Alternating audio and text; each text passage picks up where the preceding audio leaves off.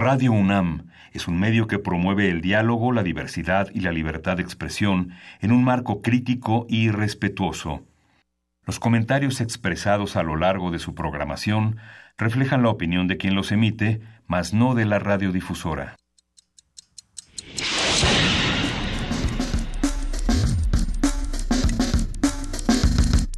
Primer movimiento. El mundo desde la universidad.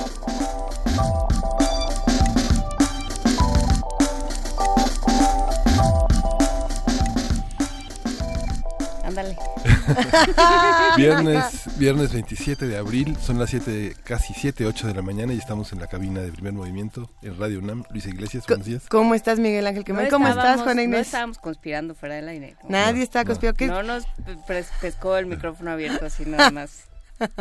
¿Dónde estabas, Miguel Ángel? Todo el mundo quiere saber. Todo el mundo quiere saber qué te pasó. ¿Está todo bien? Angela Merkel ahora en, en, la Casa Blanca mandó preguntar. Oigan, ¿y Miguel Ángel qué? ¿Dónde andaba? ¿Dónde anda? ¿y Miguel Ángel dónde está? Fui a hacerme unos análisis saliste. A cumplir la cita que me dieron en febrero de 2017 para abril de 2018. Y los resultados se entregarán. Me di cuenta de que podía cumplir una agenda tan amplia. Todo se puede. Fue muy, fue muy interesante pensaba ayer este mientras hacía la larga cola de, de, estudios cómo no hay una separación para personas eh, ancianas personas que tienen bastones que tienen dificultad hay que subir pisos escaleras estar parado en una cola desde muy temprano. Este no hay una diferenciación entre personas que les cuesta muchísimo sostenerse en pie a lo largo de una hora hora y media y personas que pueden no pueden o no subir las escaleras complicado pero interesante el sistema de salud puede mejorar. digo, no, ya no voy a decir, pero pues desde ahí empieza el diagnóstico. Si se te empieza a complicar, o sea, ¿quiénes son los que pueden llegar a una cita? físicamente, ¿no? O sea, quiénes pueden hacer esas eh, esas filas, quiénes tienen la suficiente movilidad más o menos complicada, ¿no? O sea, todo eso también habla, también es un diagnóstico del sistema de salud. La próxima semana, cuando hablemos el miércoles de nuestra agenda electoral hablaremos sobre el sistema de salud, sobre qué, le debe que le debe mucho, eh, la, que le queda de ver y que es mucho, creo, la seguridad pública, la salud pública a la población y a los votantes mexicanos y cuáles son las propuestas que hay, si las hay. En ese si las hay. Interesante se va a poner. Oigan, nos está escribiendo por aquí Flechador del Sol y dice, wow, qué rápido llegó el viernes. Para nada, Flechador del Sol. Es el viernes más largo, eh, el camino más largo que hemos recorrido, yo creo, en las últimas semanas. sí, muy ¿Alguna vez has intentado empujar un tráiler? ¿Solo un tráiler neutral? Con el meñique. Descalzo. Y para arriba. Estuvo complicadísima esta semana, yo creo que hay muchos temas y quizá eh, esta semana puede cerrar tanto con el tema de eh, los niños que próximamente celebrarán su día y aquí en primer movimiento por supuesto lo vamos a celebrar de una manera en particular tratando sobre todo de recordar los derechos de la infancia que será importantísimo. También cierra yo creo que con el tema, no, a, reserva de lo que ustedes piensen, de la, del acoso sexual y del abuso sexual, de las violaciones, de la violencia, por un lado la violencia que se vive en nuestro país y por otro lado las otras sentencias que el día de ayer se robaron, yo creo que la atención de todos los medios de comunicación entre la sentencia que le dan a Bill Cosby en Estados Unidos de 25 años o 30 años por eh, acoso sexual, por abuso sexual. Creo que se lo podrían rebajar a 10, pero bueno, Bill Cosby tiene 80 años, es ciego, este, legalmente es ciego, o sea, tiene este, este nivel de ceguera que califica como ceguera legal. Y eh, y bueno, pues están, están en esa discusión, pero sí es muy interesante replantearse el pasado también. ¿no? ¿Qué pasa en ese caso? ¿Qué pasó, por ejemplo, con el juicio de estos jóvenes? ¿Qué pasó con la manada, el, el escándalo español de esta sentencia que, bueno, eh, meten a la cárcel a estos jóvenes que violaron a, una, a, una joven en España y que la sentencia es por abuso sexual, no por violación, y eso ha generado un escándalo impresionante en España con una serie de manifestaciones. Eh, por otro lado, por supuesto, lo que pasa en nuestro país, lo, la discusión que se dio con la reportera de Fox Sports que denunciaba que, eh, digamos, un aficionado de Chivas la había eh, tocado frente a las cámaras, lo cual pues indignó a un sector y puso en, en, otro nivel a otro que estaba muy irritado. Y todas esas controversias pues también hacen un contraste con las otras violencias que se viven en el país, que creo que fue importante discutirlo. Por supuesto, todo eso está ahí, todo ese es el país que tenemos y bueno, vamos pensando como ¿qué, ¿qué más tiene ese país que tenemos y qué queremos que tenga? en nuestro país. ¿no? También hay otras cosas de las cuales hablaremos durante este día y los días que siguen. Como que las Coreas se reunieron y ahora son cuates y todos estamos así. ¡Sas! Y se tomaron de la mano y, atravesaron la línea divisoria. No solo se tomaron la mano, la levantaron así por los aires y fue una de esas fotos que dices, no, bueno, la voy a enmarcar, la voy a poner en mi casa. Falta ver qué quiere decir eso, falta ver cómo repercute. Lo seguiremos platicando, vamos a platicar a ver si buscamos a Adolfo Laborde que, que vivió en Corea y que... Ay, esa ah, foto de los abrazos. Ya, por favor, pueden dejar de abrazarse los líderes mundiales porque me ponen muy nerviosa. Bueno, si van a abrazar, que abracen sus políticas también. No, no, y que mejor que se pongan a trabajar y que hagan bien su trabajo y se preocupen por la gente eh, que les los llevó a las urnas o que a la cual en teoría dirigen. ¿Qué va a pasar el día de hoy? Vamos a tener con nosotros al doctor Jorge Nieto Sotelo, jefe del Jardín Botánico del Instituto de Biología de la UNAM, para hablar de los jardines botánicos, su vocación y su sentido. Tendremos también nuestro radioteatro sorpresa el día de hoy, justo también para celebrar un poco de, este día del niño y va a estar que resultó polémico ese radioteatro. A mí no me gusta el final. Bueno, platíquenos al rato si les gusta o no el final. Yo creo que hay que hay que ver qué pasa en ese final, porque a lo mejor estaba bien, a lo mejor eh, es una la que no no, no dijo, pero ¿por qué tiene que acabar así? Eh, va a pasar mucho más en este programa. Tenemos una nota nacional interesante, Miguel Ángel. Sí, vamos a tener a 11 años reflexiones y balances sobre la despenalización del aborto en la Ciudad de México. Es un comentario de Brenda Rodríguez Ramírez. Ella pertenece al grupo de información en reproducción elegida GIRE, donde trabaja con una perspectiva feminista y de derechos humanos. Para seguir hablando de los niños, de las niñas, vamos a hablar de los menores migrantes y sus derechos.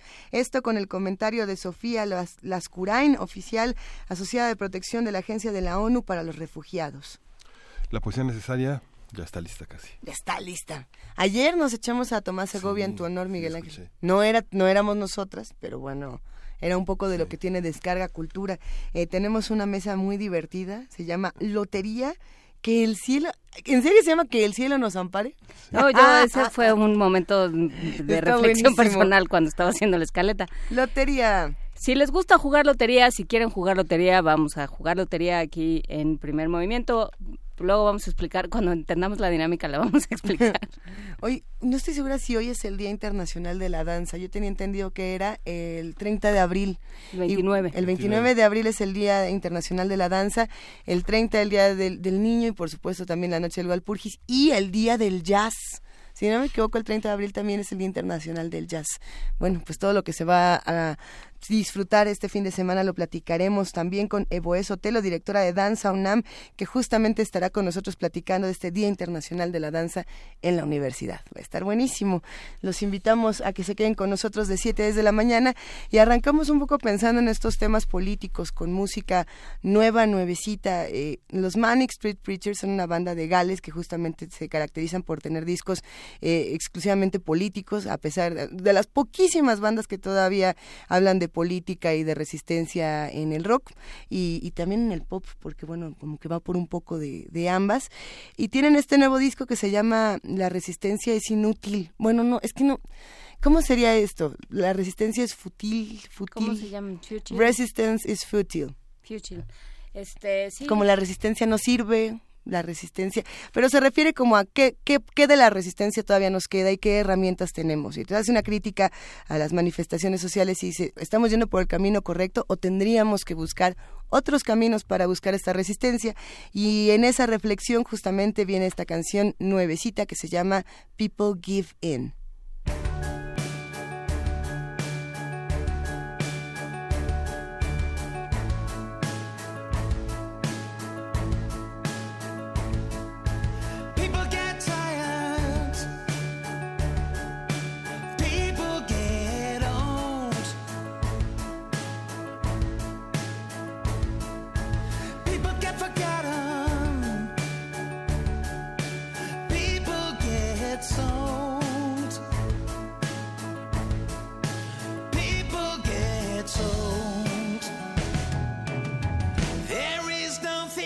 Of everything.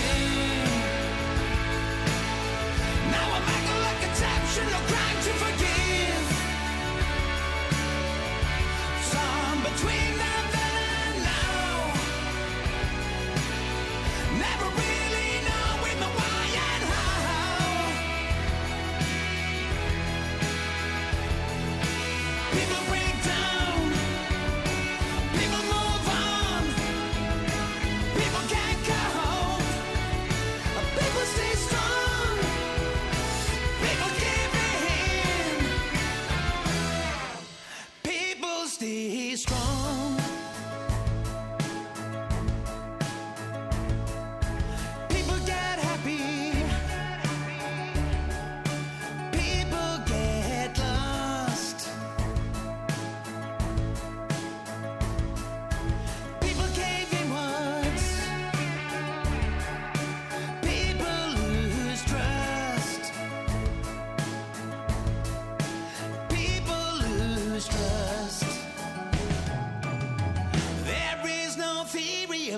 Now I'm acting.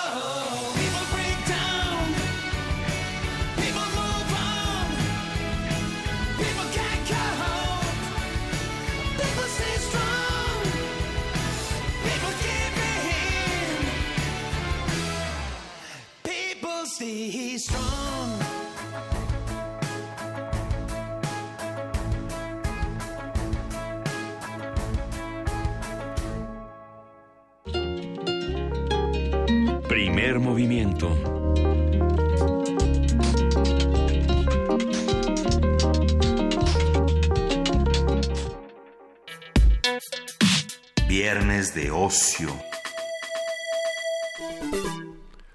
Un jardín botánico es un lugar que mantiene documentadas a distintas especies de plantas vivas. Se distingue de otros espacios porque tiene controladas, identificadas, ordenadas y etiquetadas a las plantas. Esto es con el propósito de realizar investigaciones, conservar la diversidad biológica y también como un medio de información y difusión sobre la importancia del mundo vegetal. Aunque hay antecedentes de estos espacios en el Egipto antiguo, se considera a los chinos como los verdaderos inventores de los primeros jardines botánicos, ya que los antiguos gobernantes enviaban a recoger especímenes vegetales con valores medicinales a lugares lejanos, esto para luego cultivarlos.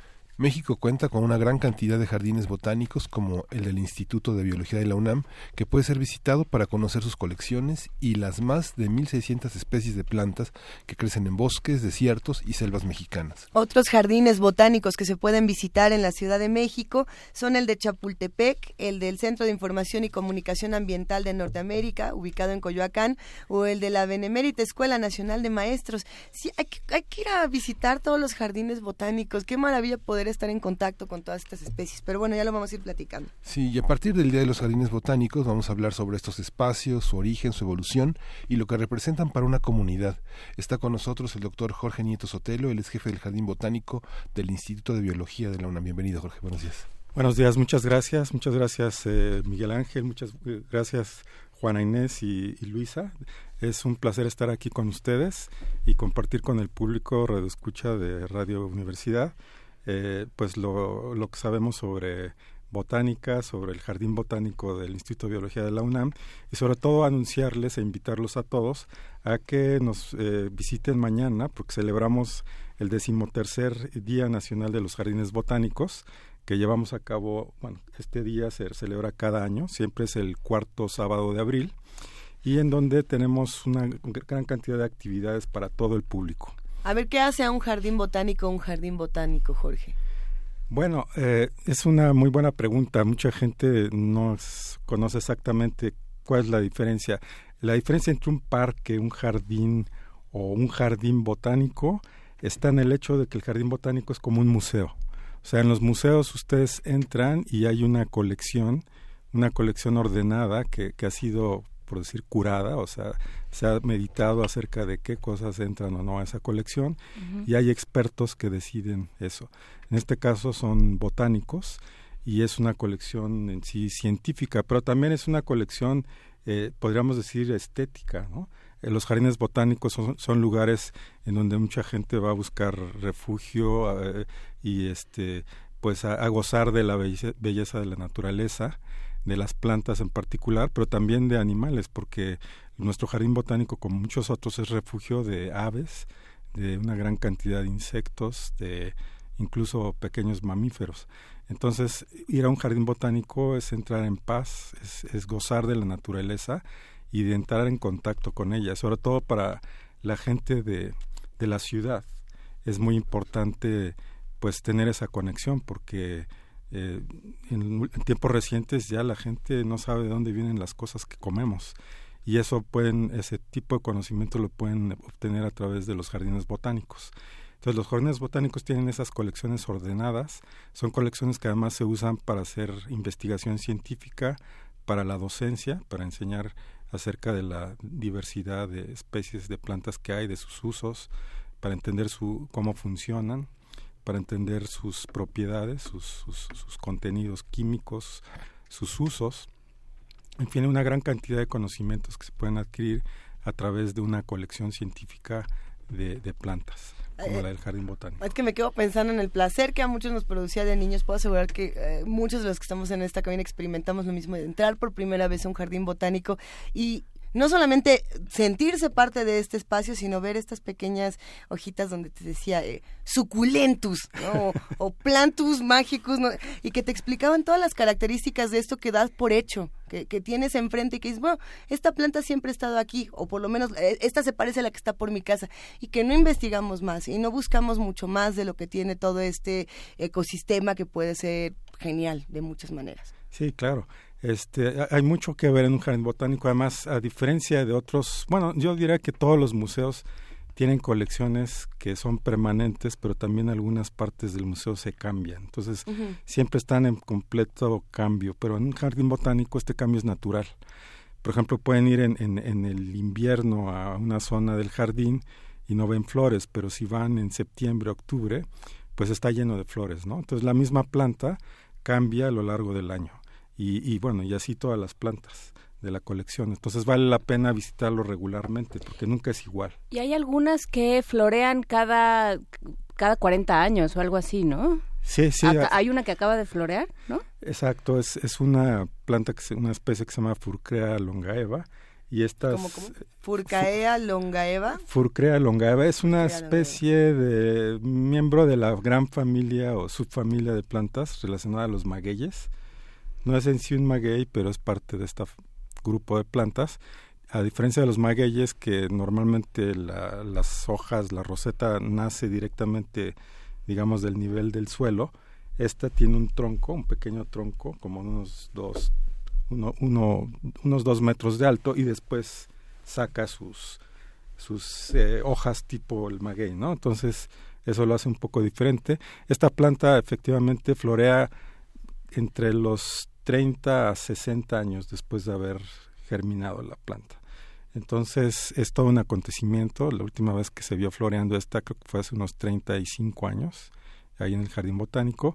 Y entonces, eh, pues como todos los magueyes, saca su, su escapo floral, o sea, su, su quiote, que le llaman este, comúnmente la gente, y eh, después de varias semanas de sacar flores y ahorita está madurando los frutos, todavía pueden ir a ver los frutos hoy en día.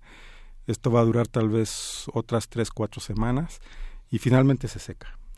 ¿Qué, diferencia hay, por ejemplo, entre un jardín botánico como el de biología a, no sé, los viveros que tenemos cercanos a nuestros hogares? Puede ser los viveros de Coyoacán, lo que pasa en Xochimilco. Bueno, que en Xochimilco hay otra discusión porque aunque parece un museo, muchas de estas plantas están en venta. Pero, ¿cómo podemos diferenciar estos espacios? Bueno, el jardín botánico eh, es muy complejo. O sea, de hecho, eh, como les dije, es una institución donde uno puede ir a a disfrutar, pero también a aprender, tanto de manera formal, porque formamos estudiantes, tanto de licenciatura como de posgrado, como a través de cursitos o talleres o como el Día Nacional de Mañana, en donde de manera informal y a veces hasta con juegos pueden aprender acerca de las plantas. Entonces esa es una parte. Otra parte es la conservación y la propagación de las plantas. Entonces eso un poco se hace a puertas cerradas, por decir, hay invernaderos que ya no son para acceso al público, en donde se hace todo ese trabajo, porque muchas de esas plantas pues, requieren ser germinadas en, macetas y luego ser trasplantadas. Entonces, digamos que esa parte de, propagación o de vivero, pues es similar a la que hacen en Xochimilco o en los viveros de Coyacán. La otra, la, pero lo que hace la diferencia es que nosotros en las, eh, digamos, eh, jardineras de exhibición, pues ya ponemos las cosas en cierto orden. Y ese orden puede ser de distintos tipos, por ejemplo, puede ser eh, lo que llamamos taxonómico, es decir, de acuerdo al tipo de, de, familia o parentesco que hay entre estas plantas, pues ponemos a las que más se parecen. Y por ejemplo tenemos varias colecciones, entre ellas la de agaves, es la colección nacional de agaves, es la más importante de México. Tenemos ahí representados casi el 75% de todas las especies que habitan en México. La de cactáceas, que también es muy importante, es la colección nacional de cactáceas. Otras, eh, que es la de crasuláceas, eh, las crasuláceas son las siempre vivas. Eh, la colección nacional de dalias. La dalia es un género y la dalia, que además es la flor nacional de México, eh, México es el centro de origen de este grupo. Aquí habitan más de 35 especies silvestres de dalias. Entonces ahí en el jardín botánico tenemos casi prácticamente a todas las especies de México, las silvestres. También tenemos un grupo que se llaman las nolinas, eh, eh, la colección nacional de nopales o nopalea y una gran colección de orquídeas. Entonces, esas son los grupos o, las colecciones que llamamos taxonómicas. También tenemos otros tipos de, colecciones que donde las exhibimos por su uso. Por ejemplo, la colección de plantas medicinales, la colección de plantas ornamentales, esa es otra. También las tenemos eh, divididas por su, su tipo de hábitat. Tenemos un, como 12 o 13 estanques en donde se exhiben plantas acuáticas también tenemos dos invernaderos para plantas tropicales, muy interesantes, y luego tenemos una zona de plantas desérticas. Entonces ahí están, por decir, eh, revueltas las especies, eh, lo importante es el hábitat. Luego tenemos tres jardines que le llamamos, son jardines educativos. Uno de ellos es el jardín ecológico, otro es el jardín evolutivo. Es muy interesante porque... ¿Cómo es un jardín evolutivo? la, idea de ese jardín es mostrar toda la sucesión de complejidades en las cuales han, eh, digamos, sufrido las plantas, desde las más simples hasta las actuales, ¿no? Bueno, bueno todas son actuales, pero eh, algunas son con rasgos más primitivos. Entonces ahí podemos ver desde, bueno, una pequeña animación de lo que son los, este, las primeras bacterias cuando se originó la vida, para después dar paso a las plantas acuáticas, después a aquellas que empezaron a, a, digamos, a conquistar los primeros eh, espacios terrestres o tierra firme, plantas como las hepáticas, los líquenes, etcétera, lechos. Eh, posteriormente tenemos eh, plantas un poco más complejas como las cícadas para terminar ya después en plantas con flores. Entonces un jardín no muy grande, se visitan no sé, en máximo 15 minutos, pero es muy hermoso porque ahí la gente puede ver esos sucesos, esos cambios en la evolución desde no tener semilla hasta tener semilla, desde no tener haces vasculares hasta tenerlos, etcétera. Entonces son, son adaptaciones muy diferentes que tienen las plantas. Y pensando, ya eh, pasando a las, a las preguntas de comprador, eh, pensando en que uno quiere planear una visita, a lo mejor se tiene un niño en carriola y uno que ya camina, ¿no? O, que arranca todas las plantas porque qué bonitas están. No, eso no. tiene uno que, tiene uno que explicarle a, quien sea que vaya a ir, chico, grande, mediano. agarre la plantita. las plantas no se tocan porque son seres y los seres no se tocan. no importa. Entonces, bueno, eh, ¿cómo, ¿cómo se planea una visita? O sea, uno, ¿a dónde llega? Bueno, ¿Cómo eh, entra al jardín botánico? Porque era de lo que hablábamos también, Jorge, que no está tan, tan accesible. Claro, Bueno, hay varias maneras de llegar eh, y depende, bueno, hablemos de dos cosas. Una es mañana, que, es el Día Nacional, y otro, bueno, esto puede estar relacionado a cualquier día, pero por ejemplo, para mañana pueden llegar eh, por distintos medios de transporte, ya sea el, el público, pueden llegar por metro, la estación es la del Metro Universidad, pueden llegar por el Metrobús, que es la estación CEU. Y en ambos casos, al salir de, del metro o del Metrobús, pueden tomar el Pumabús. Entonces, para ambos se puede tomar la ruta 4. Es un servicio gratuito y, y, los puede llevar de las paradas de estos lugares hacia el jardín botánico. Y el servicio va a ser durante todo el transcurso de las actividades de mañana que van a ser, bueno, el, el, evento abre a las 10 de la mañana y termina a las 5 de la tarde. Entonces, durante todo ese lapso va a haber transporte público incluso desde antes, desde las 9 de la mañana. Para los que quieran llegar, ya sea por transporte particular, pueden dejar su auto cerca de la estación de, del Metro Universidad, y alrededor de ahí dejarlos sobre el circuito y no se les va a cobrar. ¿Y no se los van a llevar? No, no, no. Tenemos el apoyo de, ah. de, la UNAM. Y entonces ahí pueden tomar entonces el Pumabús hacia el Jardín Botánico. Excelente. O la otra opción es llegar al eh, Estadio Olímpico. Ahí sí les van a cobrar 10 pesos por todo el día, lo cual pues es muy poco. Y de ahí va a haber otro Pumabús, creo que es la ruta 6, que los va a llevar al Jardín Botánico. Entonces, en todos casos puede haber este, la posibilidad de estacionarse. directamente en auto. Directamente al jardín botánico no, porque hay muy poco espacio para de estacionamiento y lo vamos a usar para los, los que vamos a participar en las actividades. Oye, una pregunta, ¿cuáles son, la, Jorge, las plantas más buscadas este año? ¿Y la pues, visita? Ay, bueno, ahí voy, es que me estoy emocionando. A ver, la visita y ahorita pregunta las más buscadas. Eh, la visita, bueno, de que, mañana vamos a tener 81 actividades. Es, muchísimo. Va a haber de todo, va a haber para desde pequeñitos, desde niños hasta abuelitos. Entonces, si quieren, les puedo decir un poquito qué va a haber. O gente mayor, adultos mayores, tengan o no tengan nietos, ni, ni, hijos, ni entenados, ni nada, no se preocupen. Sí. Y bueno, además va a haber una muestra gastronómica. Entonces, imagínense, mañana pueden darse el lujo de ni siquiera desayunar. Y desde que abra el, jardín botánico ya va a haber un puesto, eh, va a ser un grupo de, personas de San Juan Ixtayopan que nos van a traer productos de la milpa, que además son mm. productos muy sanos, ellos los siembran y los van a preparar. Entonces pueden llegar a desayunar si gustan y si no, pues directo a las actividades. Ellos van a estar todo el día desde las 10 de la mañana hasta las 4.30 de la tarde. Entonces ahí pueden hacer desayuno, almuerzo o comida o todo lo que quieran. ¿Cómo qué tipo de platillos hay, por ejemplo, relacionados? pues hay quesadillas, va a variedad de hongos. hongos, mm, muchas cosas. Luego va a haber otra otra cosa muy interesante que es una muestra eh, eh, sobre la gastronomía tarahumara.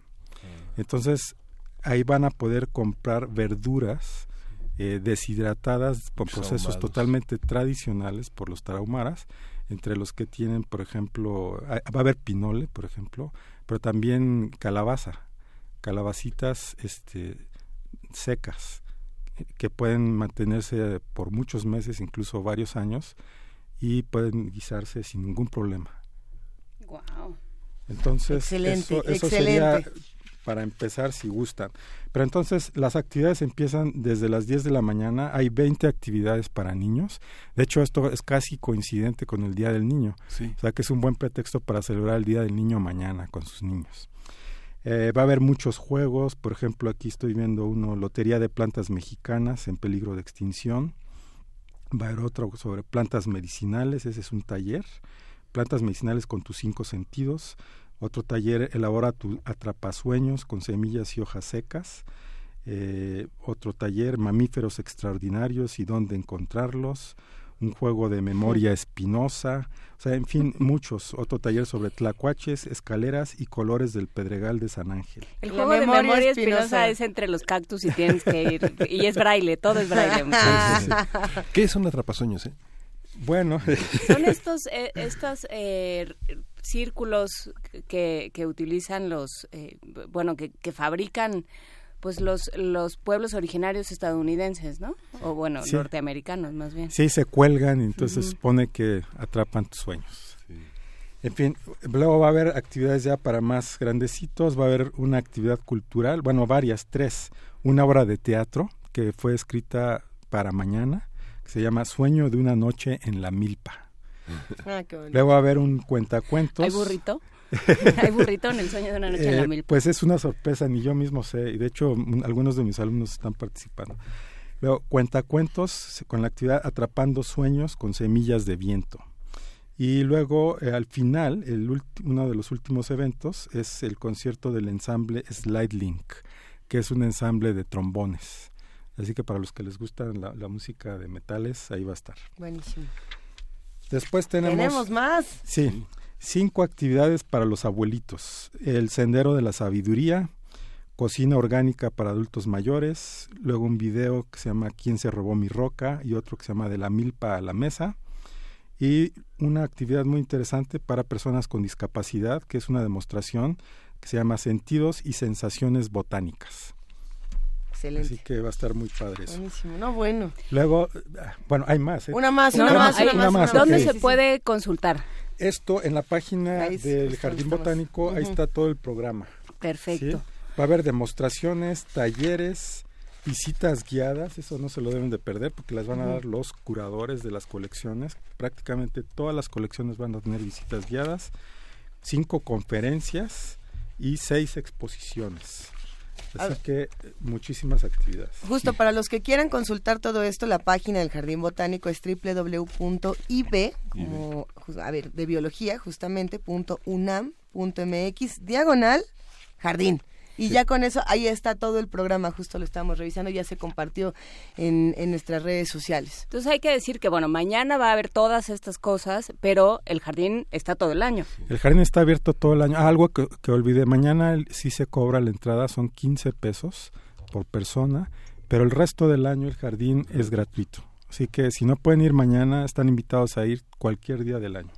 Eh, pues cerrando un poco también con esta reflexión de cómo proteger a las especies, no solamente las que tenemos en el jardín botánico, sino fuera del mismo, eh, el, tema de la, las plantitas que están de moda y las plantitas que no, eh, generalmente vamos y nos compramos nuestra planta porque mira qué bonita se va a ver y se nos muere a los tres días, ¿no? Eh, o no falta que decimos, a ver, vamos a Xochimilco y compramos peyotes, porque aquí sí los venden y órele, y, se mueren. Y todas estas plantas, que muchas de ellas están en, peligro de extinción, eh, pasan, digamos, por muchos procesos para que nosotros nos las llevemos a nuestra casa y nos las cuidemos. ¿Qué pasa? El Jardín Botánico tiene un programa en particular que me parece muy importante de adoptar plantas en peligro de extinción para formar parte de esta red ciudadana de conservación vegetal. Podemos nada más mencionarlo brevemente porque creo que es importante claro. tenerlo en cuenta. Claro que sí, este centro ya está por cumplir cinco años eh, y, en, de existencia y uh -huh. ya ha dado en adopción más de 30 mil plantas.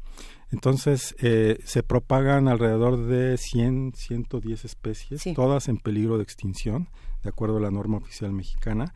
Y la idea es que la, la, la gente pueda adoptarlas con la idea de que en algún eh, momento dado en el futuro, el centro les pueda solicitar su ejemplar para llevarlo y hacer restauración de hábitat. Pero lo más importante es también hacer conciencia ciudadana en, en, relación a este tema de la pérdida de biodiversidad, de la extinción de especies, porque todas estas plantas, como les digo, están en alto riesgo de extinción.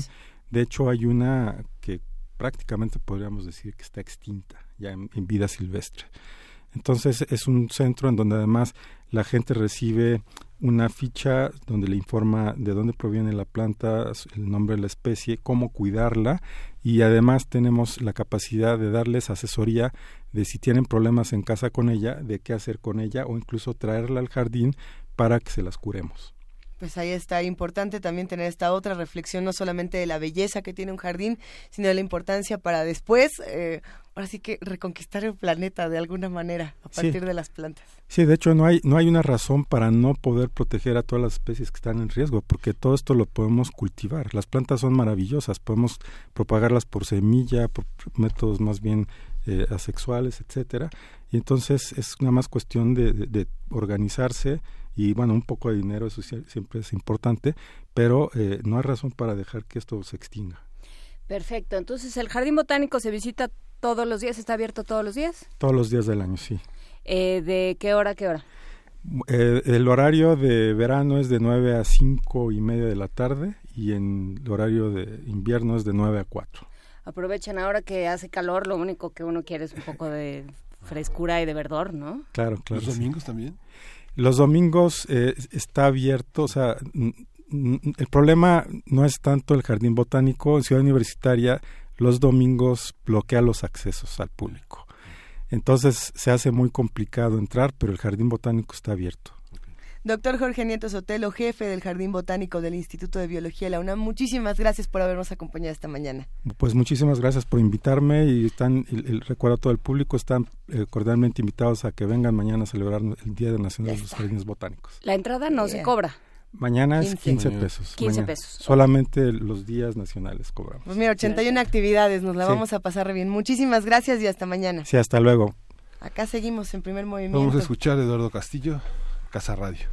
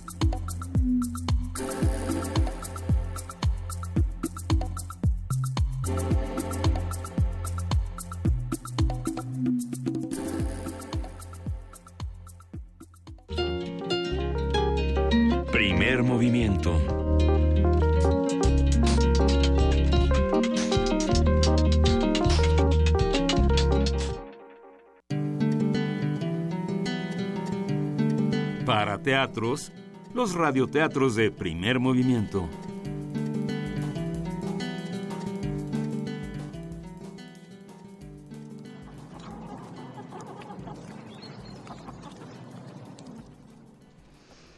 Click Clack Moo, Las vacas escritoras, de Doreen Cronin, ilustrado por Betsy Lewen, publicado por Planeta.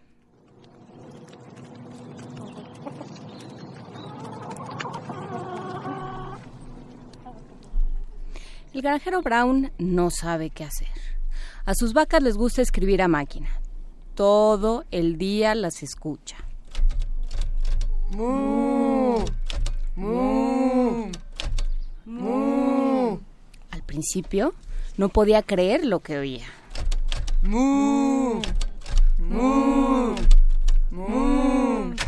Luego no pudo creer lo que veían sus ojos. Querido granjero Brown, nos estamos congelando.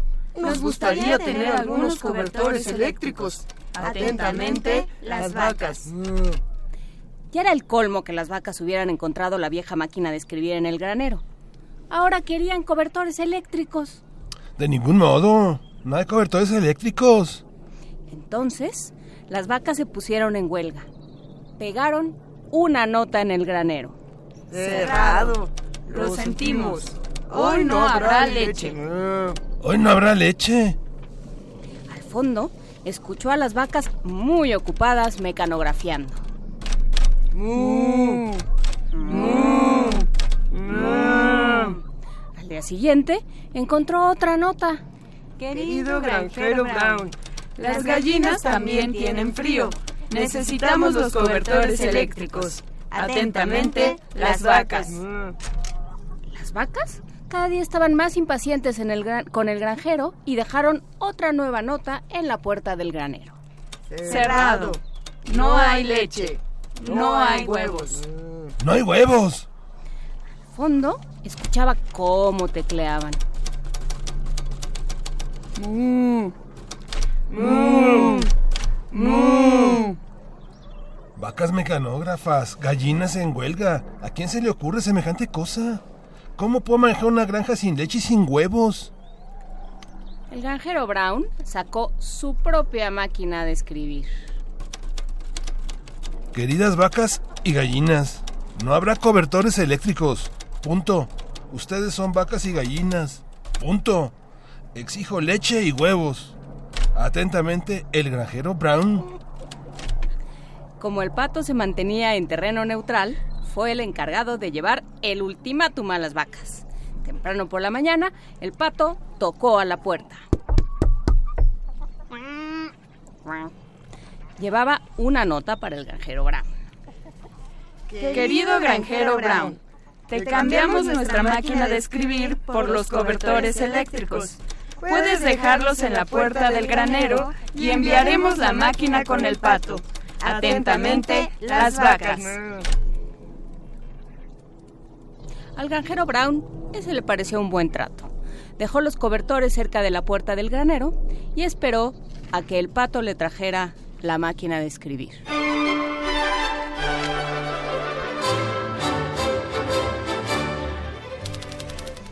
Click Clack Moo, Las vacas escritoras, de Doreen Cronin, ilustrado por Betsy Lewan y publicado por Planeta.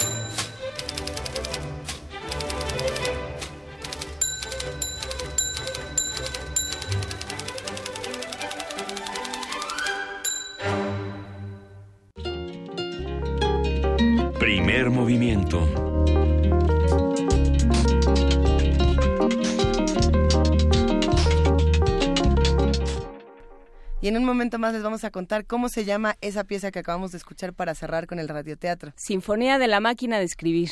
Es que es una maravilla. Además, si pueden ver el video, eh, por supuesto se encuentra en cualquier plataforma en YouTube, ahí podrán ver cómo se hace esta sinfonía.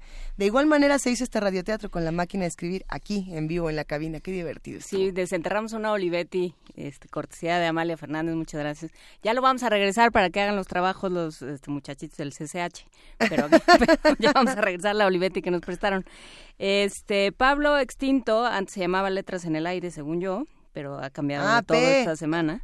Dice, ese granjero es la onda. Todo fue, pero él dice todo fue un plan del pato. Y si uno ve el libro en físico, claro que las eh, las ilustraciones cuentan una historia paralela y el pato es el que se termina quedando con la máquina, en realidad. Que el pato, todo era Porque un el plan pato del quiere pato. un trampolín Eso el aparece. ¿en, en qué parte del libro aparece esto? en las guardas, que son Ah. estas estos eh, hojas que están pegadas al, a, la, a la cubierta. ¿Todavía se puede conseguir el libro en, en bibliotecas, en Yo creo librerías? que sí, sobre todo en ferias de libro debe ser eh, fácil conseguir Ah, qué padre. y debe de estar en varias bibliotecas. Desde luego, en la Ciudad de México, en la de IBI, a leer. Oye, pero ¿por qué le quitan la máquina de escribir a las vacas? A mí ese Porque se la queda final... el pato, hombre. No, tú no te preocupes. Ah, ok, tiene, o sea, tiene no segunda es una, parte. no es una libro. metáfora de dejen de hablar ya que les cumplen una de sus peticiones. Nunca. Ah, bueno, ya decía yo, ya decía yo. Gracias a todos los que hacen comunidad con nosotros y nos escriben, a los que disfrutaron este radioteatro, que estoy seguro que se rieron tanto como nosotros nos reíamos aquí en esta cabina y sobre todo mientras lo practicábamos. Tenemos complacencias musicales, Miguel Ángel. Sí, vamos a escuchar Hope I Don't Fall in Love de Tom Waits, una complacencia para Pablo Cervantes. Uy, muchacho. No, ya perdiste, ya, Ya te enamoraste. perdiste. Si quieres esa, ya te enamoraste.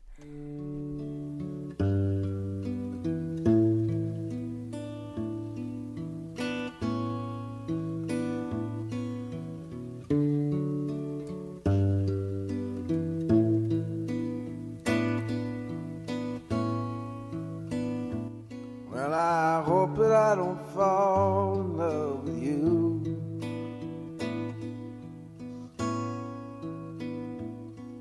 Cause falling in love just makes me blue. Well, the music plays and you display your heart for me to see. I had a beer and now I hear you calling out for me.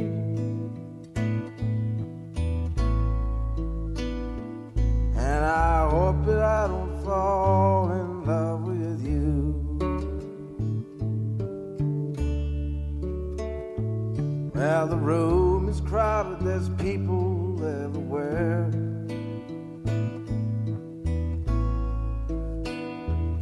And I wonder, should I offer you a chair?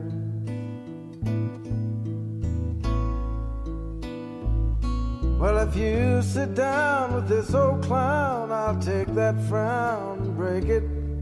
Before the evening's gone away, I think that we can make it.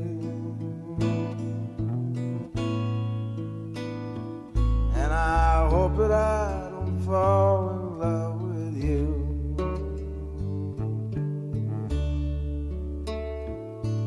Well, I can see that you are lonesome just like me.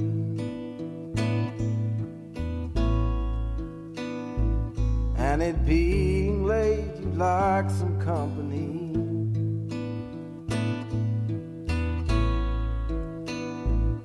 Well, now I've had two. I look at you, and you look back at me.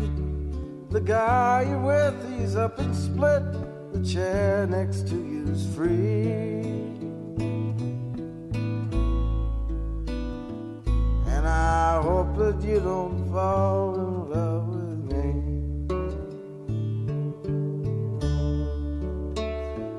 Na na na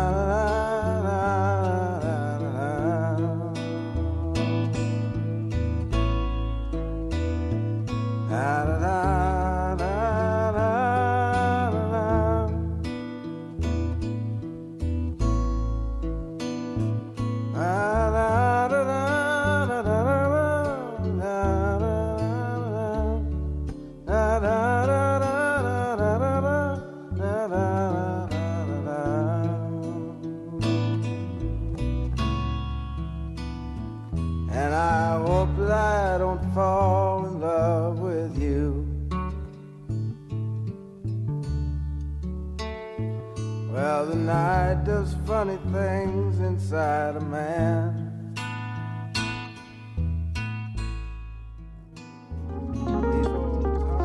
Primer movimiento. Hacemos comunidad.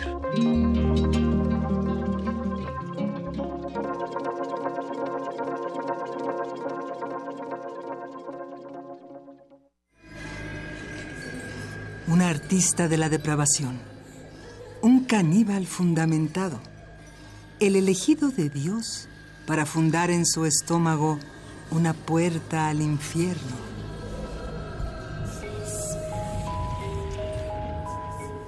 Radio UNAM te invita a escuchar los relatos de erotismo y terror de Enoch en la puesta en escena La Confesión del Caníbal, de Sergio Rud. Director Eduardo Ruiz Aviñón. Todos los lunes de mayo a las 20 horas en la sala Julián Carrillo de Radio UNAM, Adolfo Prieto 133, Colonia del Valle, cerca del Metrobús Amores. Entrada libre. Comer o ser comido. Esa es la cuestión. Radio UNAM, experiencia sonora. PRD, Izquierda Hoy. Hay decisiones que pueden cambiarlo todo. Puedes hacer o no hacer, avanzar o retroceder, subir o bajar. Lo importante es que hagas lo que hagas, tú decides. ¿Dónde trabajas? ¿Cómo te mueves? ¿Quiénes son tus amigos? ¿En qué creer? Eres dueña o dueño de tu vida. Eres libre. Tienes derechos. Tú decides. Anaya. Anaya,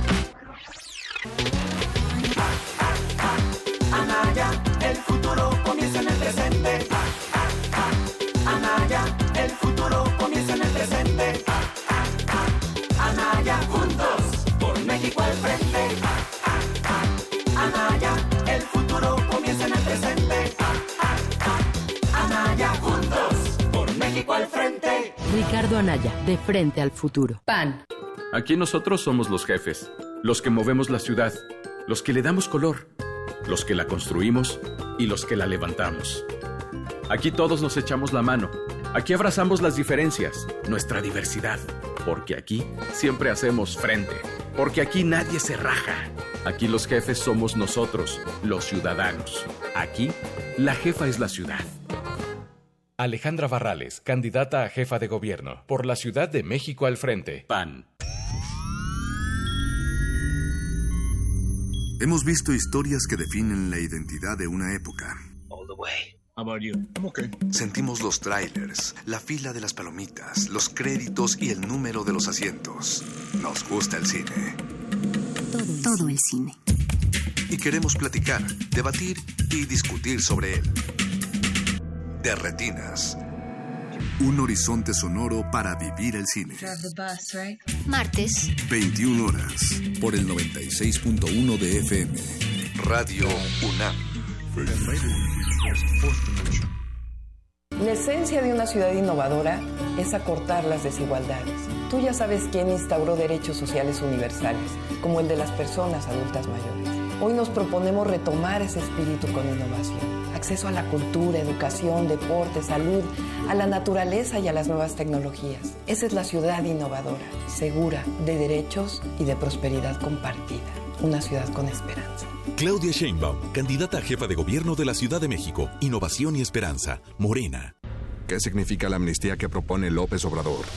Significa perdonar a los delincuentes. Es dejar salir de la cárcel a extorsionadores y asesinos. Es permitir que secuestradores y violadores convivan entre nosotros con impunidad y cinismo. Es burlarse de las víctimas. Ya sabes quién quiere perdonar a criminales y delincuentes con una amnistía que te amenaza a ti y a tu familia. Convocar a un diálogo para que se otorgue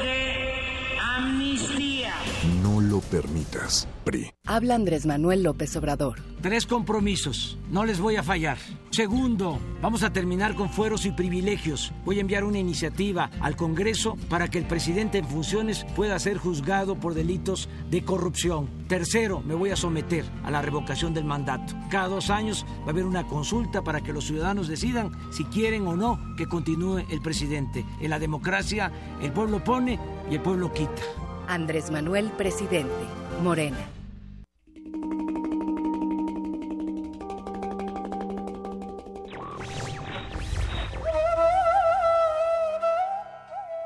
Dando libertad a los esclavos, la aseguramos a los libres. Abraham Lincoln.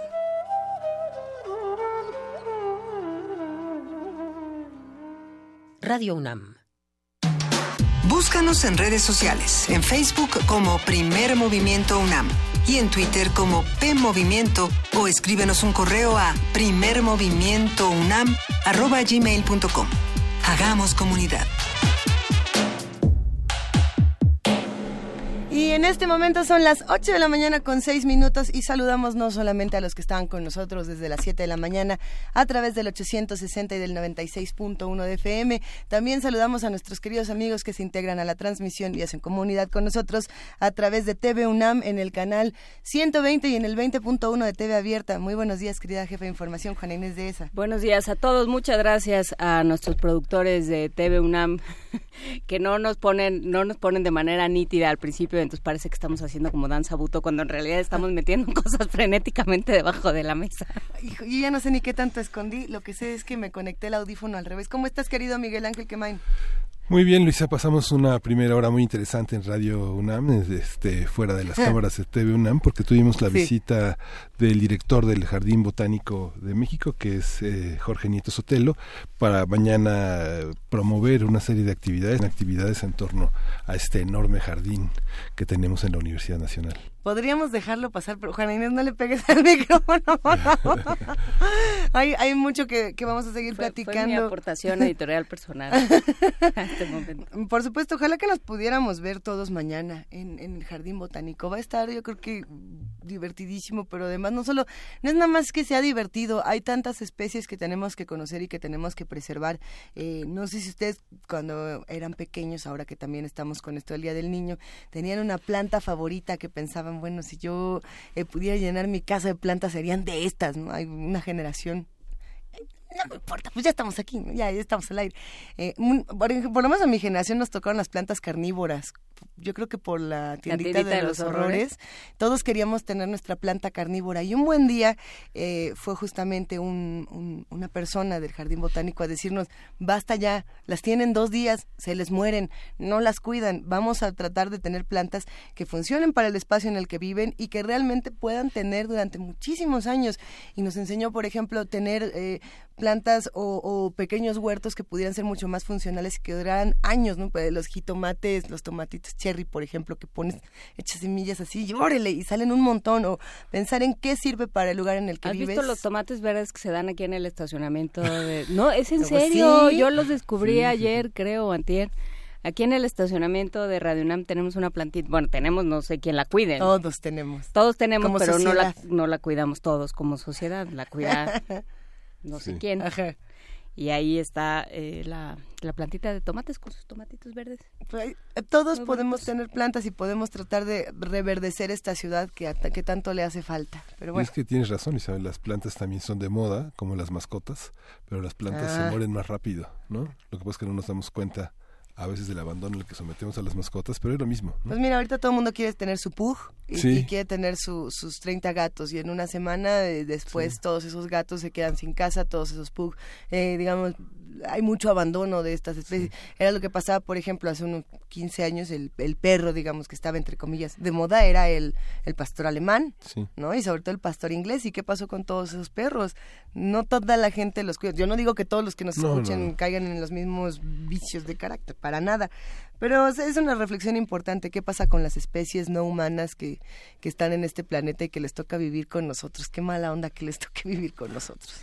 Pues hagamos, hagamos de la vida Sí. un poco más llevadera. Por lo pronto hay que felicitar a Abraham Alonso, que es su cumpleaños. ¡Felicidades! Muchas felicidades a Leonardo y Amanda, que no fueron a clases y Pero nos ¿por qué no? Porque hoy no hubo clases. Hoy es viernes social para los niños. No, pero si hay festival de... Tan, tan, tan. No, no, tengo, tengo que hacer una llamada. No, no, a festivales. No, en medio de un camellón diciendo, pero es que hoy no había clases. Sí Su hay mamá. festivales. Ahorita, ahorita preguntamos. Vámonos Vamos a la nota nacional. Hay unos que no fueron a clases, Leonardo y Amanda, saludos, saludos, saludos a su abuela también, porque se van a ir a quedar con su abuela, según nos dijo Refrancito, todo muy bien. Ya está el intro nos mandan. Nota nacional. La interrupción legal del embarazo en la Ciudad de México cumplió 11 años.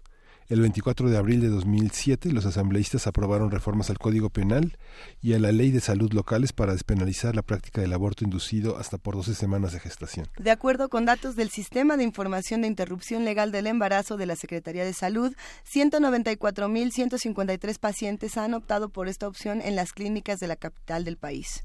De ese total, 136.655 radican en esta ciudad, 50.284 en el Estado de México, 1.163 en Puebla y algunos casos del resto de las entidades, incluso de otros países. Habrá que preguntarnos qué tan completa está esta información, eh, cómo se registran los casos, digamos, que no quieren ser registrados, pero lo vamos a ir eh, conversando más adelante. La Comisión de Derechos Humanos local se pronunció por revisar el plazo de 12 semanas de gestación, pues explicó que las mujeres de bajos recursos con menos educación, más jóvenes y las que no viven en la Ciudad de México tienen más riesgo de llegar tarde a los servicios o de no recibirlos. Vamos a conversar sobre las condiciones que existen hoy para la interrupción del embarazo, qué se ha logrado, qué falta, cómo hacemos el balance y qué riesgos corre esta política pública. Está ya en la línea Brenda Rodríguez Ramírez, ella es politóloga con estudios de doctorado en la Facultad de Ciencias Políticas y Sociales de la UNAM y desde hace 10 años trabaja con el Grupo de Información en Reproducción Elegida, GIRE. Buenos días, Brenda, ¿cómo estás? Buenos días, buenos días a todos, eh, todas. Eh, buenos días al auditorio. ¿Cómo, ¿Cómo podemos discutir este tema de la interrupción legal del embarazo en 2018? ¿Qué ha pasado en estos 11 años? Pues mira, yo lo vería desde dos enfoques. Un- A ver. un- el, princip- em- el primero sería como de celebración. Es una reivindicación feminista en todo el mundo y en México desde la década de los 30 del siglo pasado. Desde entonces en México ha habido avances, o sea, desde los años 30 del siglo pasado. Hoy por hoy el aborto por violación es legal en todo el país.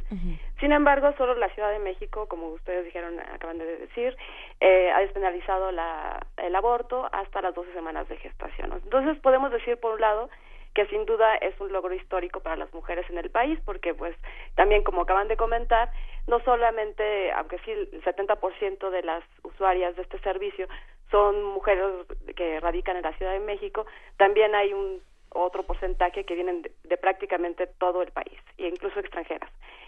Eh, entonces, bueno, podemos decir que es un motivo de celebración. El balance de estos 11 años en cuanto al servicio es que es, le- es completamente seguro, es este gratuito, ¿no? Entonces, estos datos que acaban de mencionar también los podemos encontrar, por ejemplo, en la página de, de la Secretaría de Salud de la Ciudad de México. Entonces, también podemos decir que es un programa muy transparente. O sea, en cuanto llega una mujer, solicita el servicio, lo hace, este, le dan, le dan este, también como consejería eh, y pues eh, algunos métodos de anticoncepción, etcétera, etcétera, perdón. Eh, pues se registran estos datos en la, en la base de datos y entonces podemos tener datos muy, muy confiables de quienes están usando este servicio. Entonces, por un lado, es esta celebración, pero también estos 11 años nos recuerdan lo mucho que falta en los otros estados. Cuando recién se despenalizó el, en la Ciudad de México en 2007, pues se veía como un escenario positivo en los otros estados de que pudiera que pudieran eh, ha- haber avances en el mismo sentido, pero hubo una reacción contraria. Eh, muchos estados, 17, eh, empezaron a modificar sus constituciones locales para proteger la vida desde el momento de la concepción o de la fecundación. Entonces, eh, esto era pues una reacción inmediata a lo que había pasado en la Ciudad de México. Eh, querían un poco frenar estos avances para que no, no, no sucedieran los estados. Y aunque en términos legales, eh, pues sí, incluso con estas reformas se puede seguir avanzando, no hubo modificaciones en los códigos penales. Entonces, eh, digamos que el, la, las causales legales en esos estados eh, seguían, pero lo que sí generó es un clima de confusión entre los prestadores de servicios, entre las propias mujeres y entre los impartidores de justicia.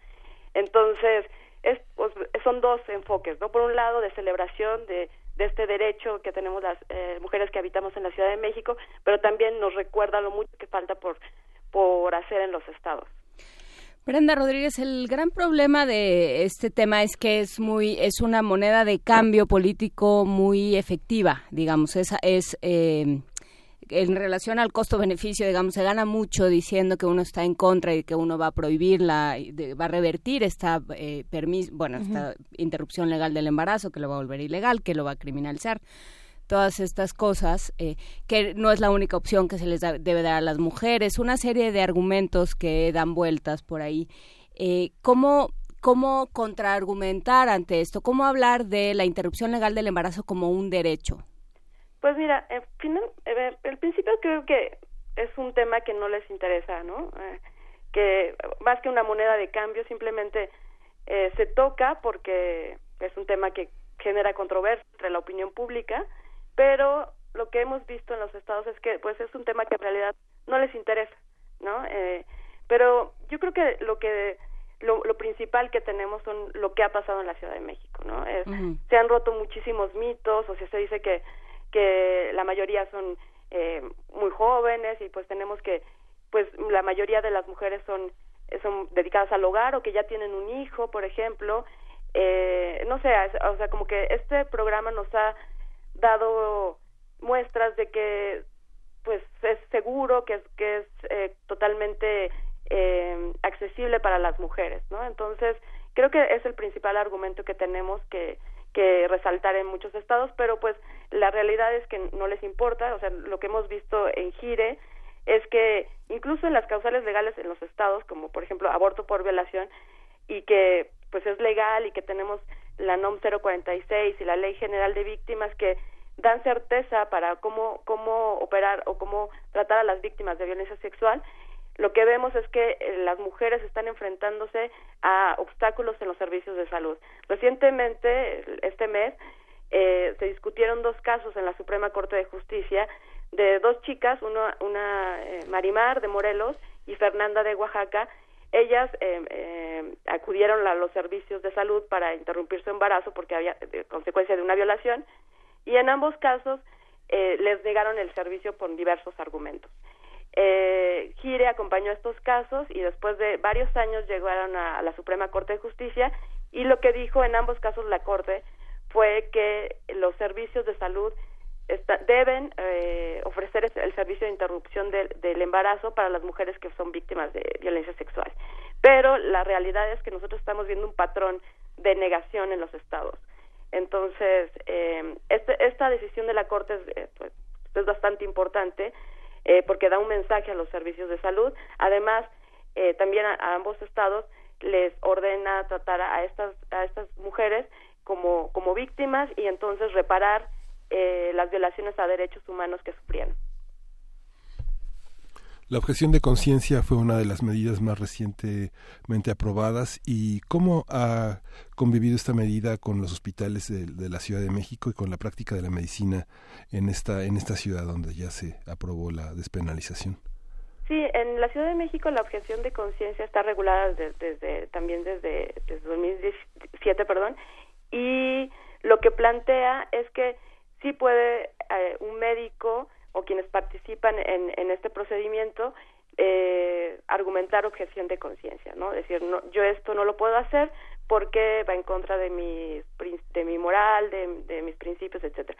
Pero lo que sí es claro que el hospital debe garantizar que haya no objetores de conciencia. Es decir, que o sea, no, no puede ser, una institución no puede decir, es, esta clínica es objetora, no, o sea, es solamente para el personal.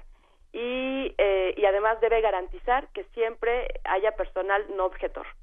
Entonces, esto es lo que plantea la Ciudad de México, entonces ha, ha convivido de esta manera, o sea, quienes, los médicos que no, no se sienten eh, cómodos con, con esta práctica pueden objetar, pero eh, la institución sí debe garantizar que haya otros médicos que, que no objeten y que realicen la práctica. Entonces, hay clínicas especializadas en la Ciudad de México ya que hacen, que se dedican eh, solamente a dar el servicio de interrupción legal del embarazo. Son 13 clínicas alrededor de toda la ciudad. Ese digamos, ese tema de los doctores que quieren, los que no, los que no quieren lo hacen porque los que lo hacen porque lo tienen que hacer aunque no quieran y etcétera, etcétera. También se ha prestado mucho a hablar del tema de la violencia ginecobstétrica, Brenda, ¿qué pasa con esto que eh, viene relacionado justo con la interrupción legal del embarazo y a veces de eso no se habla? Pues sí, eh, también lo que hemos visto de, de, en, recientemente porque uh -huh. era un tema que, que del que no se hablaba, ¿no? De la violencia obstétrica. Eh, pues eh, vemos también un patrón que, que hemos normalizado tanto las mujeres como, como los médicos y las enfermeras. Parece que eh, los casos más evidentes son durante la atención del, em, del embarazo y el parto, ¿no? De una serie de agresiones, uh -huh. eh, tanto verbales como también de administrar, eh, no sé, o, utilizar la cesárea cuando es innecesaria.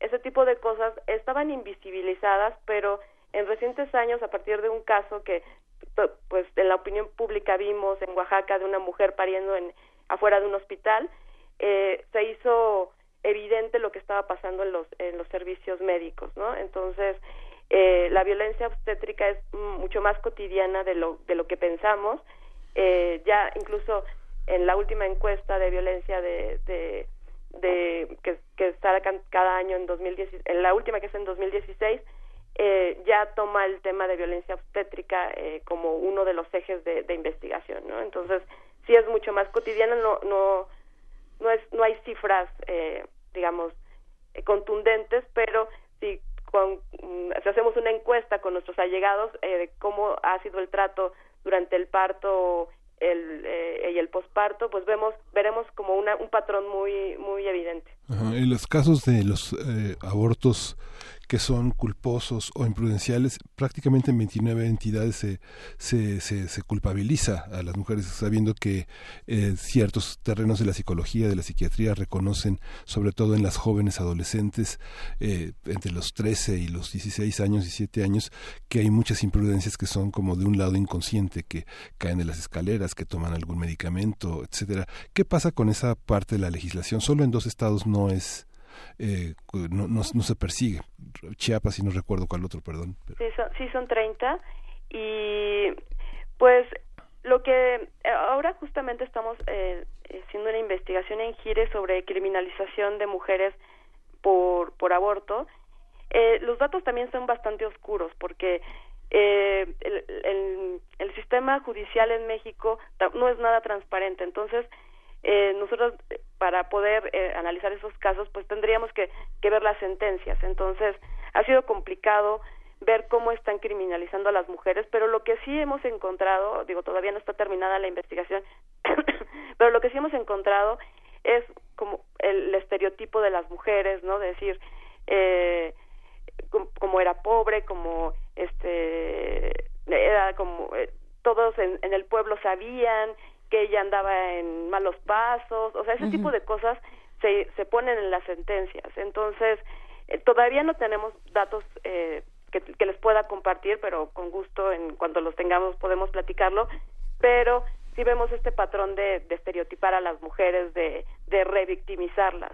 Uh -huh. Entonces, eh, no hay, eh, hay muchos casos que, que hemos encontrado a través de los medios de comunicación, pero pues el, lo importante es como analizar también cómo están tratando estos casos de, de aborto y si eh, muchos son imprudenciales y que los criminalizan. ¿Y cómo entra en toda esta discusión la iglesia, Brenda? Pero, las iglesias. Las muchas iglesias, sí. Bueno, ellos tienen una clara agenda en contra de este tema, entonces, y pues sabemos que, que no solamente se queda en, en, en el, digamos, en el espacio privado, ¿no? De, de, de las personas, sino que pues nuestra iglesia sí es bastante activa, ¿no? En este tema. Entonces, pues ellos ellos llevan sus acciones, pues, su cabildeo para para impulsar su agenda. ¿Y, qué tan sencillo es? Porque, porque lo hemos visto en distintas partes del mundo, hemos visto que distintos derechos civiles que se han ido ganando con, con luchas muy continuadas y muy... Eh, muy definidas de, de, diferentes grupos se han ido perdiendo ¿no? Y, y, que se pensaba además que eran que ya se había llegado a conseguir ciertos derechos y de pronto se revierten ¿Qué tan factible es, pensando en nuestros candidatos a jefe de gobierno de la Ciudad de México, estoy pensando eh, concretamente en Miquel Arreola, ¿qué, ¿qué tan factible es echar para atrás este derecho? Bueno, nosotros estamos confiadas que es un programa que, que se ha consolidado en la Ciudad de México y no solamente como, como servicio, sino también es, un acepta, es aceptado entre la población eh, de la Ciudad de México o sea, la Ciudad de México siempre se ha, presentado como de vanguardia, ¿no? De, de libertades, etcétera. Entonces confiamos en esta tendencia, no solamente, digamos, de los servicios, sino de, de, de, la población, ¿no? Que, que acepta este programa y que, pues, también lo, lo importante es que, pues, los derechos humanos no pueden eh, ir para atrás, ¿no? O sea, nosotros pensamos que si, si un, si un se gana un derecho, eh, pues ya no se puede dar un paso atrás, ¿no? Entonces, confiamos en esta tendencia que, que de, de consolidación del programa. Pues eh, confiemos. sí, Hay, hay, un, hay un tema polémico que está desde principios del siglo XX que eh, justamente la legislación en Yucatán marca la pobreza como una de las posibles causales del aborto y justamente las iglesias que sea que tenga posibilidad de interrumpir el embarazo. Y muchas iglesias y mucho de la cultura dice donde comen donde come uno comen dos, donde comen dos comen tres. Esta, ¿cómo, ¿Cómo reflexionan ustedes en torno al estado de desigualdad y de pobreza eh, para esto? Y, y, el tema que tiene que ver también con estados muy precarios de económicos, la, la ampliación de más de 75 días para la interrupción del embarazo, que vemos que en los servicios de consulta externa llegan muchas mujeres indígenas y les preguntan, ¿por qué no llegó usted antes? Y dice, porque estábamos juntando para el camión para venir a la Ciudad de México. Sí, definitivamente este tema es de justicia social. Les afecta principalmente a las mujeres más jóvenes. O sea, tú sabes que si tú tienes las posibilidades de, de interrumpir tu embarazo tú y tienes la confianza con tu médico en cualquier estado, eh, pues lo puedes hacer, ¿no? Si tienes la capacidad económica, pero pues sí, lo que nosotros vemos y los casos que nosotras hemos acompañado generalmente son de mujeres eh, que son de, que viven en condiciones muy muy precarias con con eh, niveles de educación muy bajos eh, este tema principalmente les está afectando a ellas. Las mujeres que, que hemos eh, encontrado que están criminalizadas no son de prepara no son las mujeres preparadas no son las mujeres que han estudiado no son las mujeres que tienen cierto nivel económico son las mujeres eh, más marginadas de este de este país no pues vamos cerrando esta conversación, quizá preguntándonos cómo nos acercamos más al trabajo de Gire Brenda y qué tenemos que hacer para seguir informándonos de estos temas. Bueno, eh, a, través de la página eh, gire.org.mx, ahí pueden ver eh, todo nuestro trabajo, que no solo se concentra en el tema de aborto, sino son otros tres, tres eh, seis temas, eh, como reproducción asistida, anticoncepción, muerte materna, violencia obstétrica, y conciliación de la vida laboral y la vida personal. Entonces ahí pueden ver eh, nuestro trabajo también en las redes sociales y pues eh, estamos para servirles. Te agradecemos muchísimo, Brenda Rodríguez Ramírez, politóloga con estudios de doctorado en la Facultad de Ciencias Políticas y Sociales de la UNAM, que bueno, pues se integra a, a este gran proyecto de Gire. Te mandamos un abrazo y te agradecemos mucho. No, gracias a ustedes, buen día. Hasta luego. Nos quedamos por aquí escuchando un poco de música y discutiendo estos temas que no entran tanto a veces en, en los medios de comunicación y que siguen siendo urgentes. Eh, nada más un aviso rápido. Nos pide la Universidad Iberoamericana que digamos que, eh, bueno, están haciendo un programa que se llama Observación que sí cuente. Eh, te invitamos, dice el, el, el volante que vamos a poner en redes sociales a la presentación de este proyecto de investigación de estudiantes y académicos que busca desplegar a lo largo y ancho del país a más de 15.500 ciudadanos con el propósito de realizar una observación con metodología científica que genere transparencia al tiempo que incentive la participación ciudadana en las elecciones del 1 de julio. Eh, va a ser el 27 de abril a las 12 del día en el auditorio ah, Ignacio, es que está muy chiquita la letra, I- Ellacuría de la Ibero. Entonces, bueno, pues de la Ibero de Ciudad de México en Santa Fe. Este, queda hecha esta invitación eh, el 27 de abril a las 12 del día, 27 de abril, o sea, hoy a las sea, hoy. 12 para que eh, se sumen a este proyecto de la observación ciudadana. Importantísimo sumarse. Pues vámonos ahora sí con Vamos la con música de Embellaz, eh, Diabate, Mangue.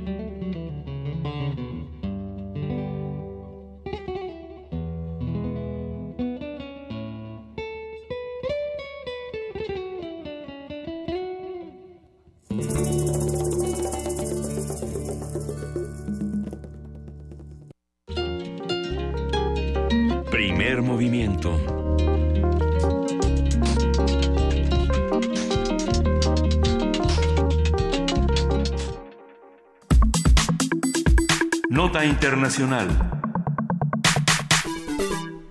Agencias de la ONU urgieron a la Cámara de Diputados para que antes del 30 de abril apruebe reformas que garanticen los derechos de la niñez migrante o acompañada para erradicar la detención de niños, niñas y adolescentes migrantes y refugiados. Los, re- los representantes en nuestro país de la Oficina del Alto Comisionado de las Naciones Uni- Unidas para los Derechos Humanos Ah, perdón, voy a volver a empezar. Los representantes en México de la Oficina del Alto Comisionado de las Naciones Unidas para los Derechos Humanos, eh, de la Organización Internacional para las Migraciones y del Fondo de las Naciones Unidas para la Infancia, es decir, la UNICEF, consideran un gran avance las modificaciones a las leyes de migración y sobre refugiados, protección complementaria y asilo político, aprobadas en el Senado el 17 de abril, por lo que pidieron a los diputados que avalen la iniciativa antes de que concluya el periodo ordinario de sesiones. Ahí está. Vamos a hablar sobre estas modificaciones a las leyes migratorias, su impacto y la importancia de su aprobación en el Congreso. Nos acompaña Sofía Lascurain, oficial asociada a la de protección de la Agencia de la ONU para los Refugiados. Eh, Hola, Sofía. Buenos días, Sofía. Hola, buenos días. Muchas gracias por la oportunidad de hablar con ustedes hoy. Juana Inés, Luisa y Miguel Ángel. sí, sí. sí. Hola, mucho gusto. Los mismos, aquí listos para platicar de este tema que además es muy importante eh, en, esto, en estos últimos días y lo ha sido ya desde hace muchos años. Eh, ¿Cómo empezamos nuevamente a discutir los derechos de los menores migrantes, Sofía? Sí, mira, el, el tema es fundamental. Eh, tenemos en el país desde 2014 un, un incremento muy importante en el número de, de personas que, está, que están llegando a México, no solamente que están transitando por el país, sino que también están llegando aquí para, para quedarse, ¿no? En concreto hablando de las personas refugiadas que son con las que trabajamos en el ACNUR, en la oficina del, del Alto Comisionado de Naciones Unidas para los Refugiados. Eh, solo para contar con algunas cifras, les puedo decir que de, de 2014 a la, a la fecha, el número de, de solicitudes ha aumentado de 2000, de 1500. A ver, Sofía, organiza tus papeles. ¿Cómo están? De, en 2014, de 2.137 solicitudes de la condición de refugiado a 14.596 en 2017. ¿Sí? Ah. O sea, hablando de personas que se quieren quedar aquí. Eh, en términos más generales, el INM hablaba de 500 mil personas pasando por el país cada año, pero de esas 14.596 solicitando protección internacional para no ser devueltas a sus países. Este cambio de 2.137 a 14.596 se dio en un lapso de cuántos años? De tres años. O sea, el 2137 fue en 2014 Ajá. y el 14596 en 2017. Ajá. ¿Sí? Eso estamos hablando de personas adultas. En el caso de niñez, eh, niños que han eh, eh, sido detenidos por el Instituto Nacional de Migración, identificados por el Instituto Nacional de Migración, vemos un aumento importantísimo también entre 2014 y 2017 en, sobre todo de 2014 a 2016. Vemos en 2014 23 mil niños, niñas y adolescentes en México, sobre todo de Centroamérica, de Guatemala, El Salvador y Honduras, y en 2016 esa cifra aumentó a 40 mil 114 niños, niñas y adolescentes, de los cuales 17 mil 557 venían no acompañados. Entonces, esas cifras nos hablan de un número muy importante de niños que están pasando por el país y que requieren de protección, aunque no sea protección que se vayan a quedar aquí, mm. necesitan por lo menos que, el, eh, que no, no, no ser detenidos ¿no? En, en las estaciones migratorias. Entonces, esta, esta iniciativa que, que pasó el, el 17 de abril en el Senado de la República, ¿no? Por unanimidad, que se trataba de armonizar la Ley General de Derechos de Niñas, Niñas y de, la Ley de Migración y la de Refugiados con la Ley General de Derechos de Niñas, Niños y Adolescentes, hubiera logrado que se evitara por completo, se erradicara por completo esa detención a niños, niñas y adolescentes que vinieran solos o vinieran también en familia, acompañados. Pero no está alineada. No, la ley de migración es anterior a la ley general. La ley de migración y la ley de refugiados, protección complementaria y asilo política son previas a la ley general de derechos de niñas, niños y adolescentes. Las primeras son de 2011 y la ley general de derechos de niños, niñas y adolescentes es de 2014. Eh, es la, la de niños, niñas y adolescentes es mucho más protectora, es una ley que está basada en derechos y que pone a los niños como sujetos de derechos, no como sujetos de asistencia, lo cual es un cambio muy importante y para poder implementar esa ley a cabalidad es necesario reformar algunas otras leyes, entre ellas la ley de migración, y la ley de refugiados. Uno de los cambios más importantes que se iba a adoptar a través de la, de, del, de la aprobación del, del dictamen eh, era justamente erradicar la, la detención de, de, esta, de esta población. ¿Se les detiene y se les regresa o se les detiene y no sabemos más de ellos? Mira, se les detiene y con la información que contamos, cerca el 30% es llevado a, a, a centros asistenciales del DIF y 70% es retornado. O sea, son retornos voluntarios, se conocen como retornos voluntarios y son expeditos en la mayoría de los casos. O sea, la mayoría de las veces no cuentan con una determinación del interés superior, con un plan de restitución de derechos de, por parte de las Procuradurías de Protección de Niños, Niñas y Adolescentes. Simplemente se, se son devueltos a su país. Sofía, tú sabes, eh, para modificar, se modifican aspectos de la ley, pero se modifica también el reglamento. Sabemos que el Instituto Nacional de Migración, digamos, es un organismo este, ligado a otros organismos de inteligencia, donde las personas que hacen el acompañamiento de, los, eh, de las personas que vienen refugiadas y que vienen en tránsito, justamente no hay, no hay penalidades para estas personas que eh, normalmente actúan con negligencia, voltean la, la, la mirada para otra parte y permiten que otros grupos delictivos abusen de esos, de mujeres, de ancianos y de niños que vienen en tránsito. No solo los niños, pero muchos vienen solos, lo sabemos, pero no, no, no aparece en el, aparecerán en el reglamento estas disposiciones y habrá castigo, como dicen vulgarmente, habrá dientes para los que actúen mal en contra de ellos. Mira, eh, no estaba enfocada en eso la, la, la reforma o la armonización. Estaban los principales cambios eran la no detención de niñez migrante y refugiada y el asegurar que los niños migrantes eh, y refugiados fueran registrados como visitantes por razones humanitarias y trasladados inmediatamente a centros de asistencia social. Entonces, la parte de la que me hablas, no, no, al menos yo no estoy al tanto de que se, se fuera a, a fortalecer.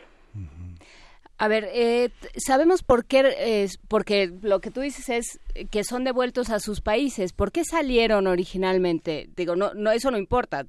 Se tiene que, que, cuidar a quien pase por este país sin importar las razones por las que haya salido o que lo hayan llevado a migrar. Pero pensando en esto, eh, ¿por qué salen de sus países? Son poblaciones muy precarias y muy vulnerables.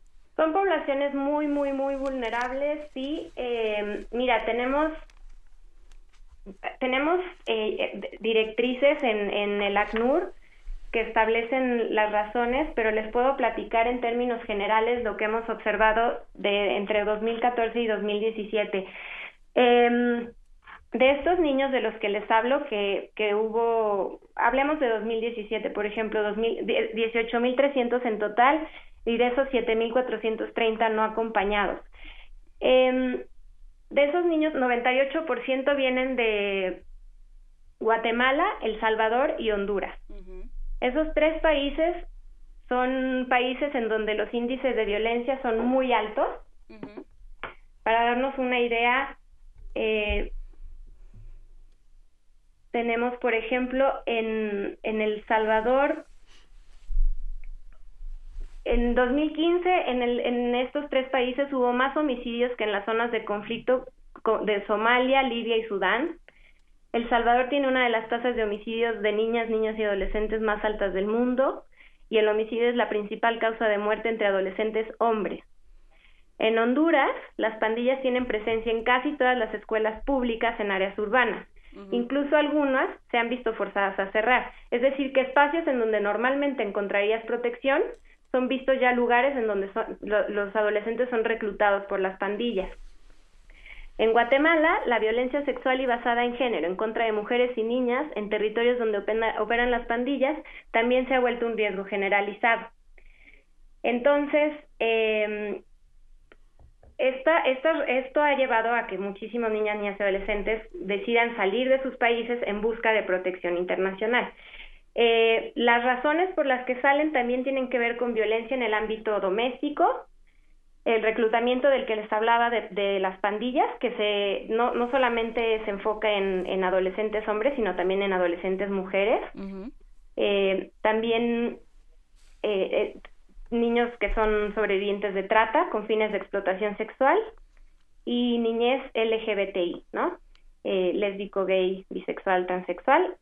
Esa población es muy discriminada y también hemos visto varios casos que, que, salen de su país en busca de, de esa protección.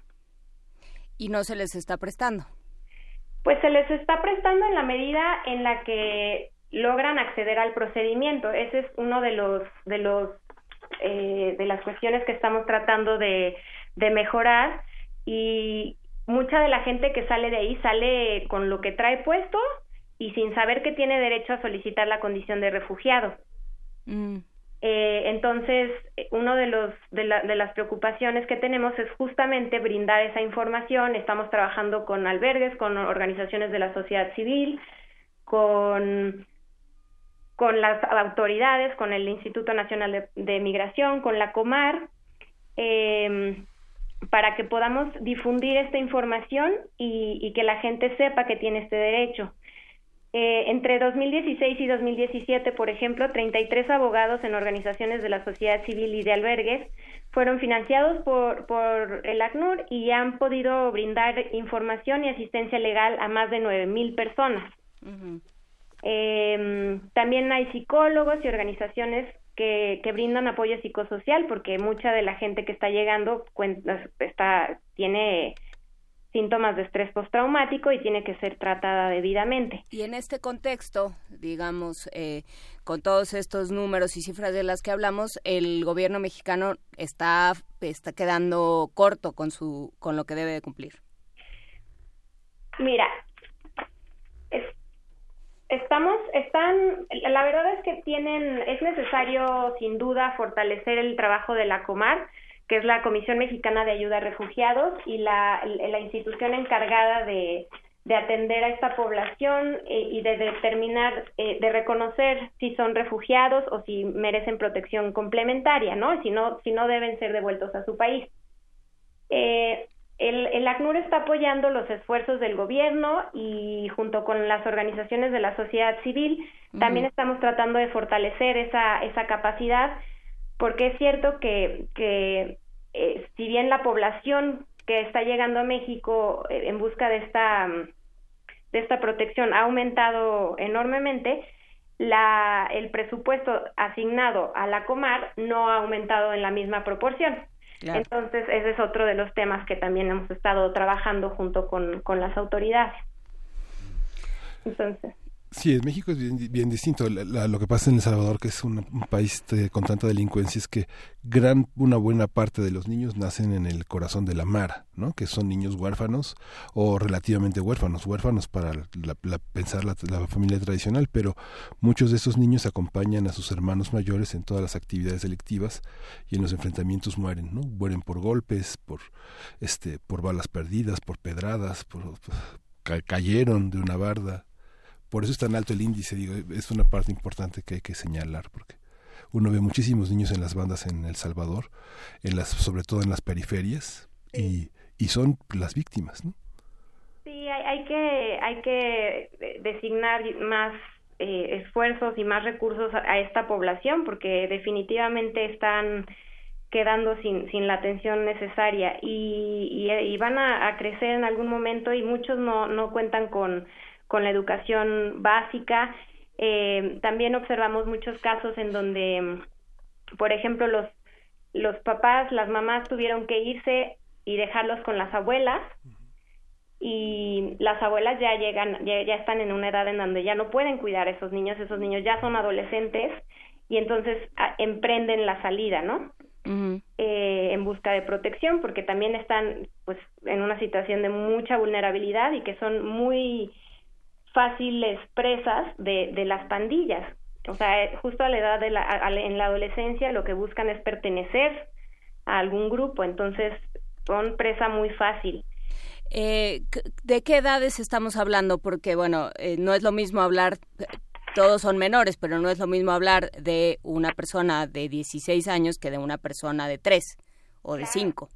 Y claro. sabemos que, eh, que hay de todo, ¿no? Hay de todo. En el caso de los niños acompañados, o sea, de, de las familias, la mayoría de los niños son eh, menores de 11 años. O sea, las familias que están llegando con niños llegan con niños menores de 11 años. Los niños que viajan no acompañados son mayores de 12 y la, eh, el porcentaje en general es de entre 14 y 16 años. ¿Y cuando los detienen los ponen a todos en el mismo sitio? Con las familias, por ejemplo, y los jóvenes y los adultos y todos en el mismo sitio? Mira, se, la ley establece que los niños no pueden estar con adultos. Entonces, cuando están en estaciones migratorias, son separados de los adultos, hay un espacio para adolescentes. Si el adolescente está acompaña viene acompañado de su mamá, sí es separado de la mamá porque no lo ponen en la población con, o, del papá, no lo ponen en la población, eh, con la población adulta, ni con la población de niños. Entonces sí, sí separan a las familias y también separan entre mujeres y hombres. Entonces las mujeres están con los niños, los hombres separados y los adolescentes separados. Y no sabemos qué es de ellos. Nosotros tenemos acceso a las estaciones migratorias, eh, pedimos permiso para ingresar y el INM en general sí nos, nos, da, nos da acceso eh, para poder contribuir a, mm, fortalecer las, los lugares, la, la, protección en los lugares y, y, y, asegurar que no, que no estén en, en situaciones de extrema vulnerabilidad. Ahí, en es, gracias a esas visitas, podemos identificar algunos casos en donde la persona o el niño o el adolescente quiere solicitar la condición de refugiado o a lo mejor no nos dice directamente quiero solicitar la condición de refugiado, obviamente no saben que, que, se dice así, pero nos dicen que tienen miedo, ¿no? Expresan tener miedo de ser devueltos a sus países. Eh, entonces, en ese momento podemos eh, hablar con ellos, explicarles que tienen ese derecho y eh, hablar con las autoridades para que puedan ser canalizados a la Comar. Pues bueno, entonces eh, nos quedamos con esta reflexión, eh, Sofía Lascurain. Eh, sí, se acaba, en efecto, como se ha manejado en otros medios, se acaba el tiempo para que el Poder Legislativo apruebe las reformas que garantizan los derechos de la niñez migrante. Este, y bueno, hay que decir cuáles son estos derechos. Sí.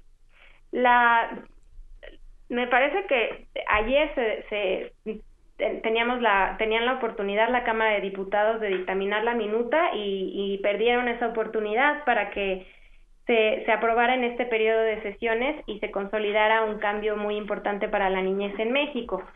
Eh, gracias a esa iniciativa, las niñas, niños y adolescentes migrantes y refugiados hubieran obtenido, entre otros derechos, eh, bueno, el derecho a la libertad, ¿no? A no ser detenido, eh, respeto a principios de no discriminación, no devolución, unidad familiar, garantía de ser escuchada y participar en el proceso, ser informados sobre sus derechos y sobre los mecanismos de defensa existentes en México, eh, entre otros, ¿no?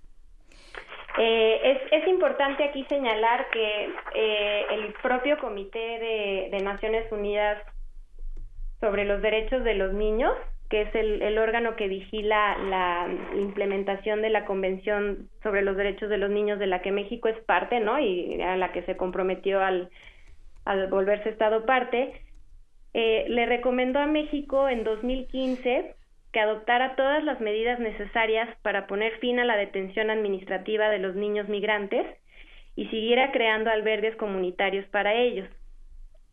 Justo de acuerdo con los artículos 94 y 95 de la Ley General de los Derechos de Niñas, Niños y Adolescentes, velando porque esos albergues cumplieran con lo dispuesto en la Convención y fueran objeto de controles periódicos. Y la otra recomendación muy importante era que implantara un proceso de determinación del interés superior para las decisiones relativas a los niños migrantes a fin de evitar una las expulsiones o las deportaciones de forma expedita y que esas, esos retornos se llevaran a cabo después de que se hubiera analizado y determinado que está en el interés superior del niño ser devuelto a su país. Pues bueno, habrá que, seguirlo platicando. Muchísimas gracias, Sofía Lascurain, oficial asociada de protección de la Agencia de la ONU para los Refugiados. Te agradecemos esta conversación y seguimos pendientes del tema. Les agradezco mucho y aprovecho para hacer el comercial para que y nos invite y para invitarlos por favor a que nos sigan en redes sociales.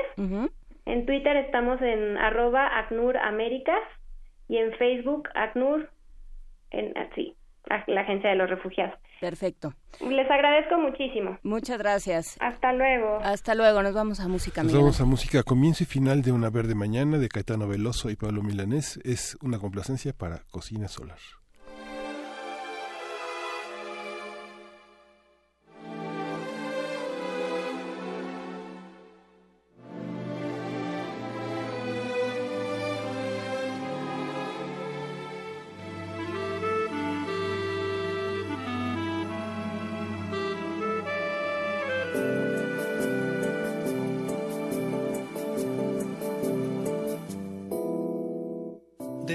Despertarte con un beso.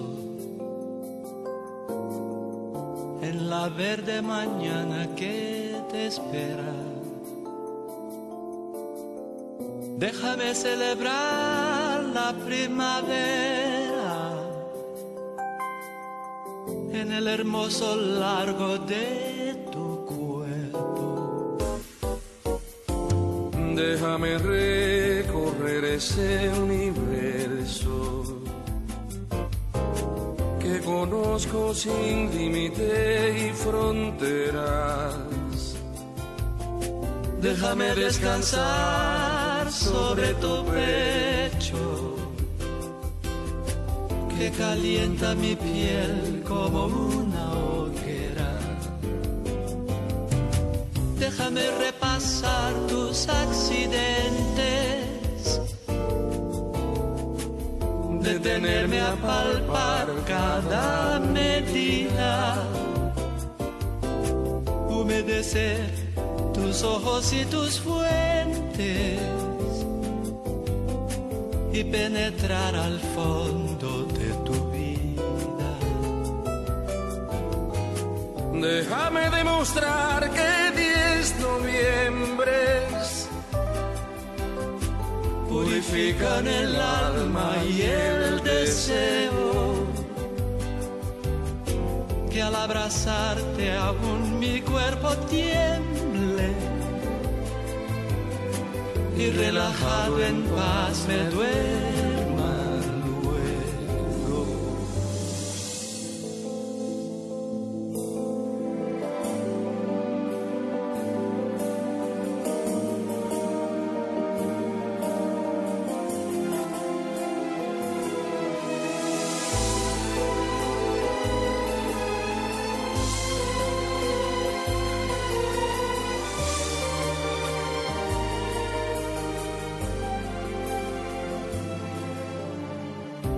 Déjame al despertar tener la dicha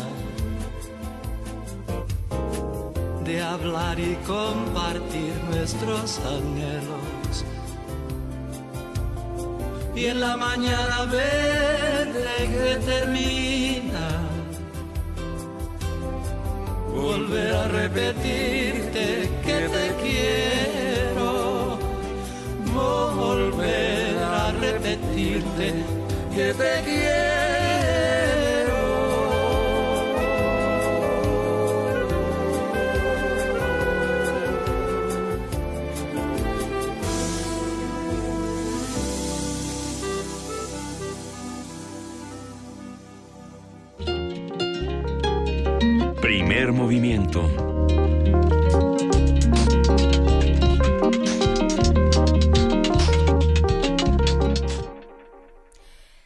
Las 8 de la mañana con 58 minutos. Ya estamos a punto de irnos a la próxima hora. No sin antes invitar a todos los que nos están escuchando. A, a- ver, hay muchas invitaciones. La primera es a que sigan nuestra cuenta de Spotify. Nos pueden seguir en Spotify para escuchar todas las listas de lo que se programa todos los días en primer movimiento. Eh, la cuenta de Spotify es la de Radio UNAM y tiene distintas listas. Ahí pueden encontrar la de primer movimiento y la de muchas otras transmisiones de, de esta estación. Que para todos los que nos piden de pronto, oye, ¿y qué pusiste en el minuto 72? Bueno ahí, va a estar la lista y ahí las pueden volver a escuchar. Eh, la otra invitación es para todos los que están haciendo comunidad con nosotros y quieran jugar en esta tercera hora de primer movimiento a la lotería. Eh, vamos a estar jugando la lotería al aire, entonces nos pueden ver en el canal 120 y en el 20.1. Pero pueden jugar también. Pueden jugar. Vamos a poner eh, cartones al aire y en redes. ¿En redes también? Ya están en redes, ya están en redes desde hace un rato. Pues, pues, pues Vania, Vania no sé qué cara está poniendo. Sí. sí, sí, Entonces el chiste es que eliges tu cartón. Pero desde antes tienes que decir cuál, porque no se vale de pronto decir, ay, pues yo gané porque yo ya tenía este. A ver, esto es un trabajo de honor. Estamos hablando entre, entre personas. Va a haber regalos. Entonces cada quien sabrá qué hace con su, con su cartón. Escojan un cartón. De preferencia, sean fieles a su cartón. No abandonen su cartón y vamos a ir viendo quién gana. Tenemos 10 premios para los primeros 10 que griten lotería. Así es, los 10 primeros que griten lotería va a ser, a ver, lo vamos a ir planteando de la siguiente manera. Van a tener que poner en Twitter hashtag lotería, su nombre completo, la foto del tablero de lotería con el que jugaron. Y sí, los primeros 10 se van a llevar estos paquetes de libros. Son dos libros para, para cada quien de la editorial D-Books, pero lo platicamos un poquito más en la siguiente hora porque en este momento nos vamos a una pausa. Primer movimiento. Hacemos comunidad.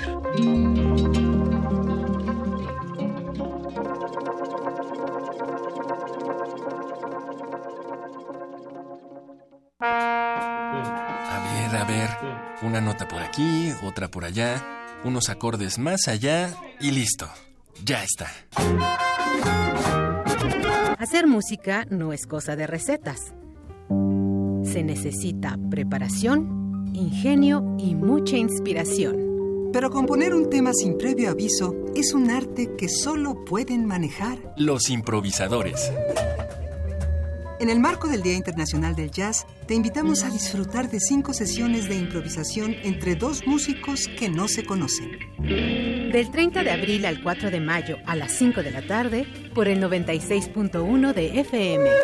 Los improvisadores. Disfruta de las creaciones de 10 artistas en combinaciones alucinantes. Presentan Grupo Arterial Bajo Circuito y Radio UNAM. Experiencia sonora.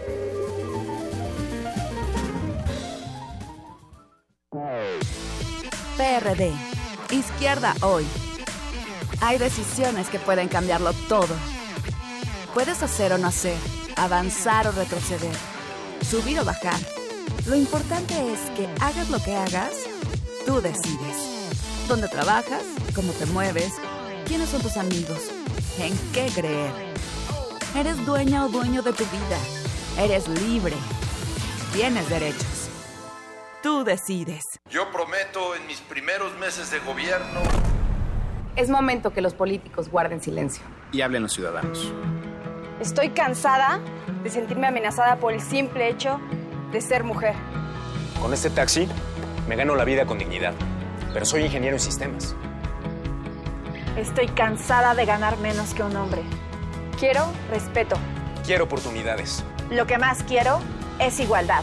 Con Nueva Alianza es de ciudadano a ciudadano. En este periodo electoral, la Fiscalía General de Justicia del Estado de México, a través de la Fiscalía Especializada en Materia de Delitos Electorales, te brinda atención en caso de ser testigo o víctima de un delito electoral. Ofrecerte dinero a cambio de tu voto, recoger tu credencial para votar, condicionar tu voto mediante cualquier presión o amenaza, son solo algunos de ellos. Infórmate. Cualquier anomalía, repórtala al 01800 7028 770 en nuestras redes sociales o en la aplicación móvil FGJ Domex, disponible de manera gratuita. A bordo de la nave de la Resistencia existe una habitación que nunca se abre. Excepto la última hora del último día de la semana. Ahí vamos a reírnos del mundo, a demoler los muros con canciones, a bailar en la posición que queramos. Todos eligen la música, todos la disfrutan, todos la bailan. El Buscapiés, tú eres el alma de esta fiesta. Viernes, 22 horas. Por el 96.1 de FM, Radio UNAM.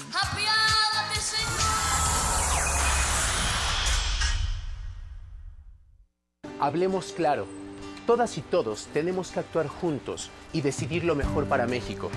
A nosotros nos toca votar libremente Es por eso que tenemos que estar bien informados y los medios de comunicación deben colaborar para que así sea. Los partidos deben respetar las reglas y quienes resulten electos deben responder a la confianza de las y los mexicanos. Para tener el país que queremos, todos debemos hacer lo que nos toca. INE. PRD, Izquierda Hoy. Somos la izquierda que se identifica con las y los jóvenes, convencidos de lo que creemos, porque cuando dicen desigualdad, reclamamos igualdad. Cuando dicen jerarquía, reivindicamos la equidad. Cuando imponen control, decimos respeto a la diversidad.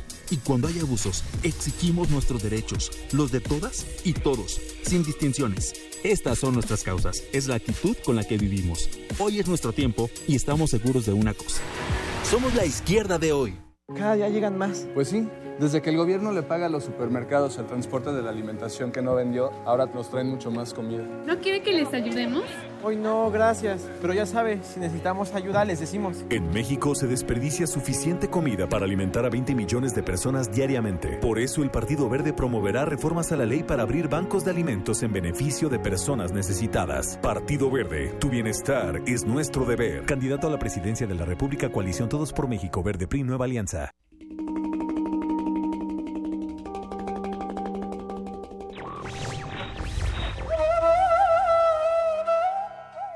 Somos libres, las barcas perdidas.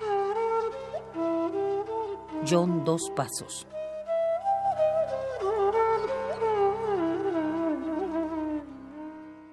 Radio UNAM. Primer movimiento. Podcast y transmisión en directo en www.radio.unam.mx.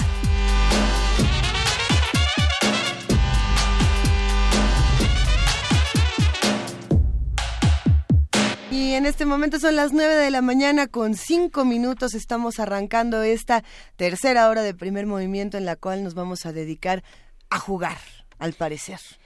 Nos vamos a dedicar a jugar y nos vamos a dedicar a jugar con cartas, con palabras, con Gabriel García Márquez.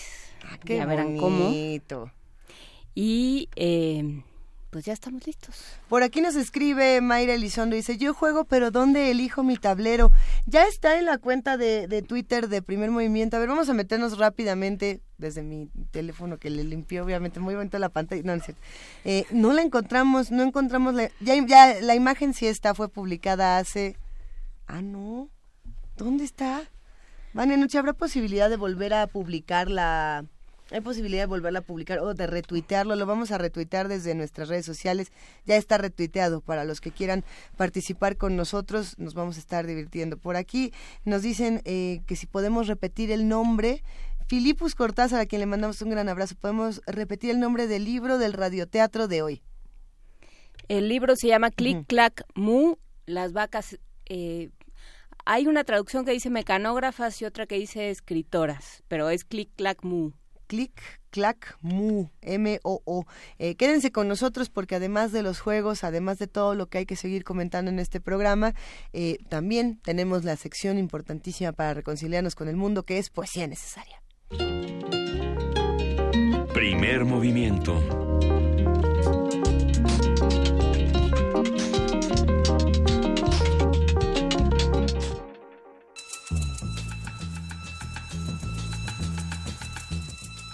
Es hora de poesía necesaria.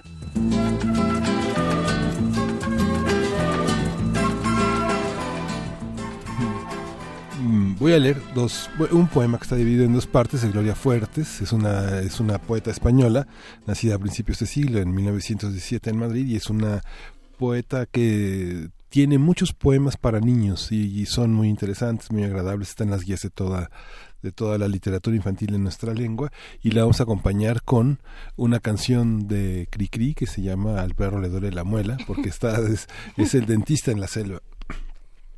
Dice, por la mañana, el dentista de la selva trabajó intensamente con un feroche cliente. Era el rey de la jungla, era un león imponente, con colmillos careados y que le faltaba un diente. Por la tarde, dijo el doctor, y dijo el doctor dentista a su enfermera reciente, pone el cartel en la choza, no recibo más pacientes. Ha venido un cocodrilo que tiene más de cien dientes. Al perrito le duele la muela. Al perrito le duele una muela.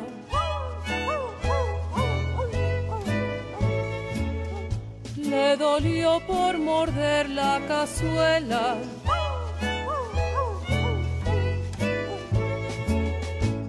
Ya ves por ser guerrista que la tienen que sacar a la casa del dentista. Ahora mismo vas a dar al perrito le duele una muela.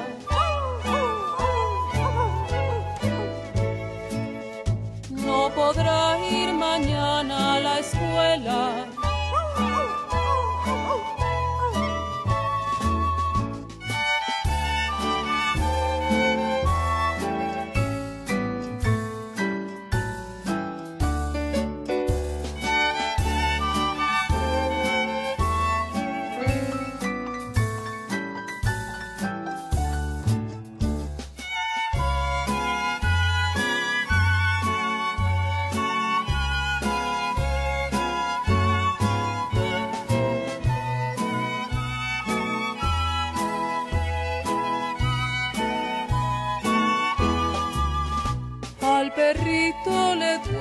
Su muela.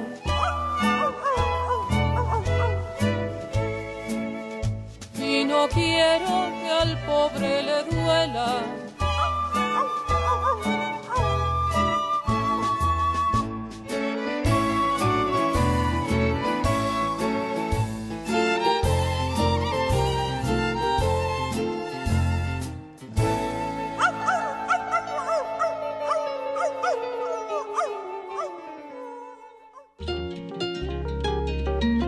Primer movimiento.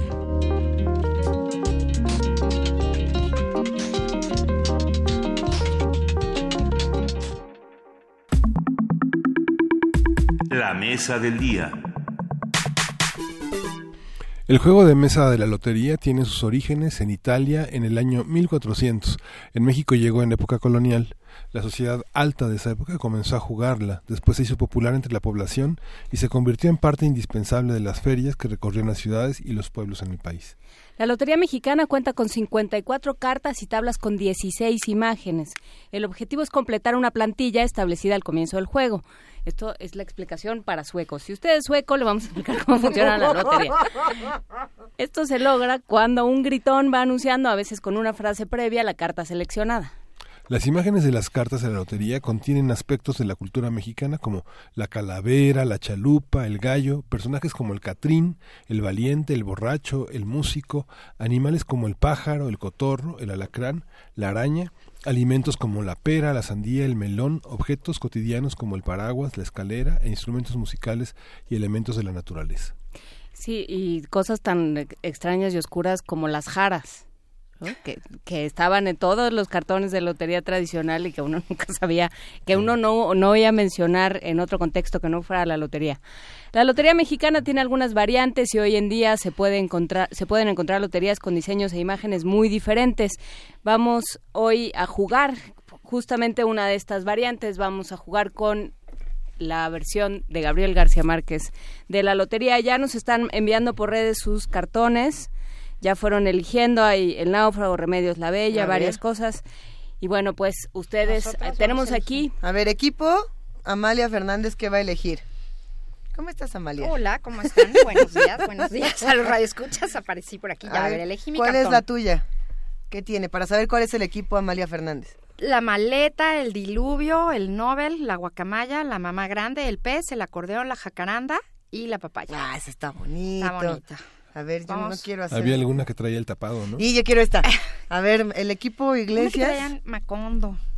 Dice, a ver, José Arcadio, buen día, máquina de escribir, la patilla, la yuca, la gallina, la hojarasca, el vuelteao, el vuelteao.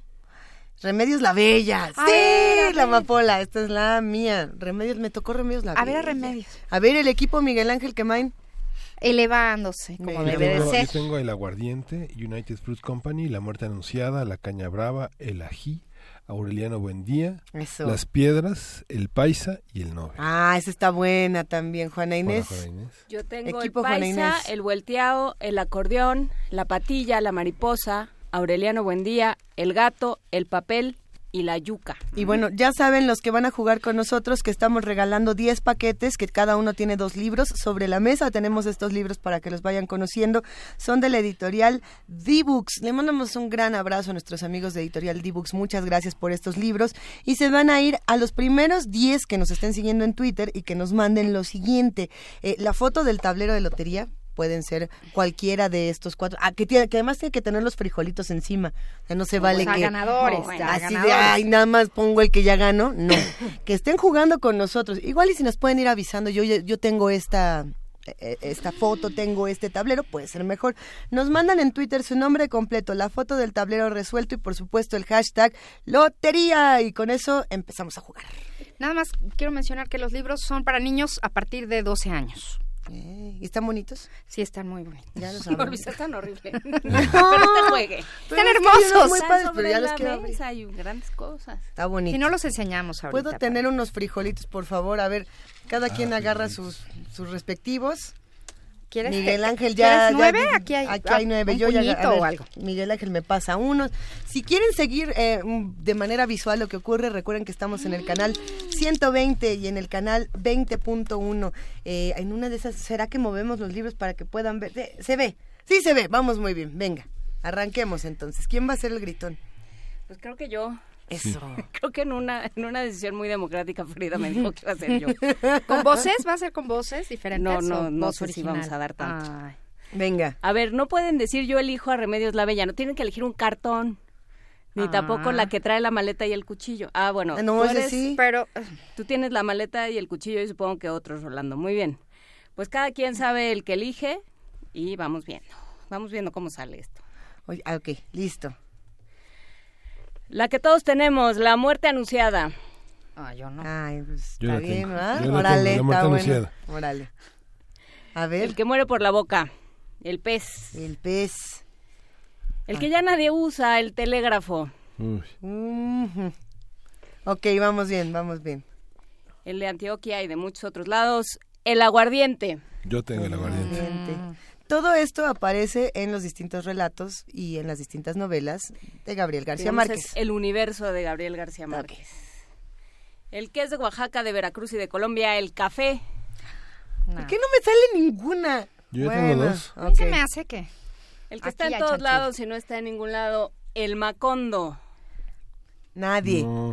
Juana Inés de esas sí estás viendo tu propio sí. tablero, ¿verdad? ¿Quién revolvió? ¿Quién revolvió? De este lado nos piden que si por favor eh, levantamos los tableros para que podamos verlos. Levantamos los tableros. A que Juan Inés levante las, cartas, para que las vean. Bueno, es que no puedo pensar y, maniobrar al mismo eh, tiempo todo y el micrófono. Ajá. La que huele. La que huele y tiene semillas, la guayaba. El olor de la ah, guayaba. Ah, buenísimo. No, tampoco, Luis. no, pensé que sí, pero no. La de rompe y rasga, la bandera. La de no.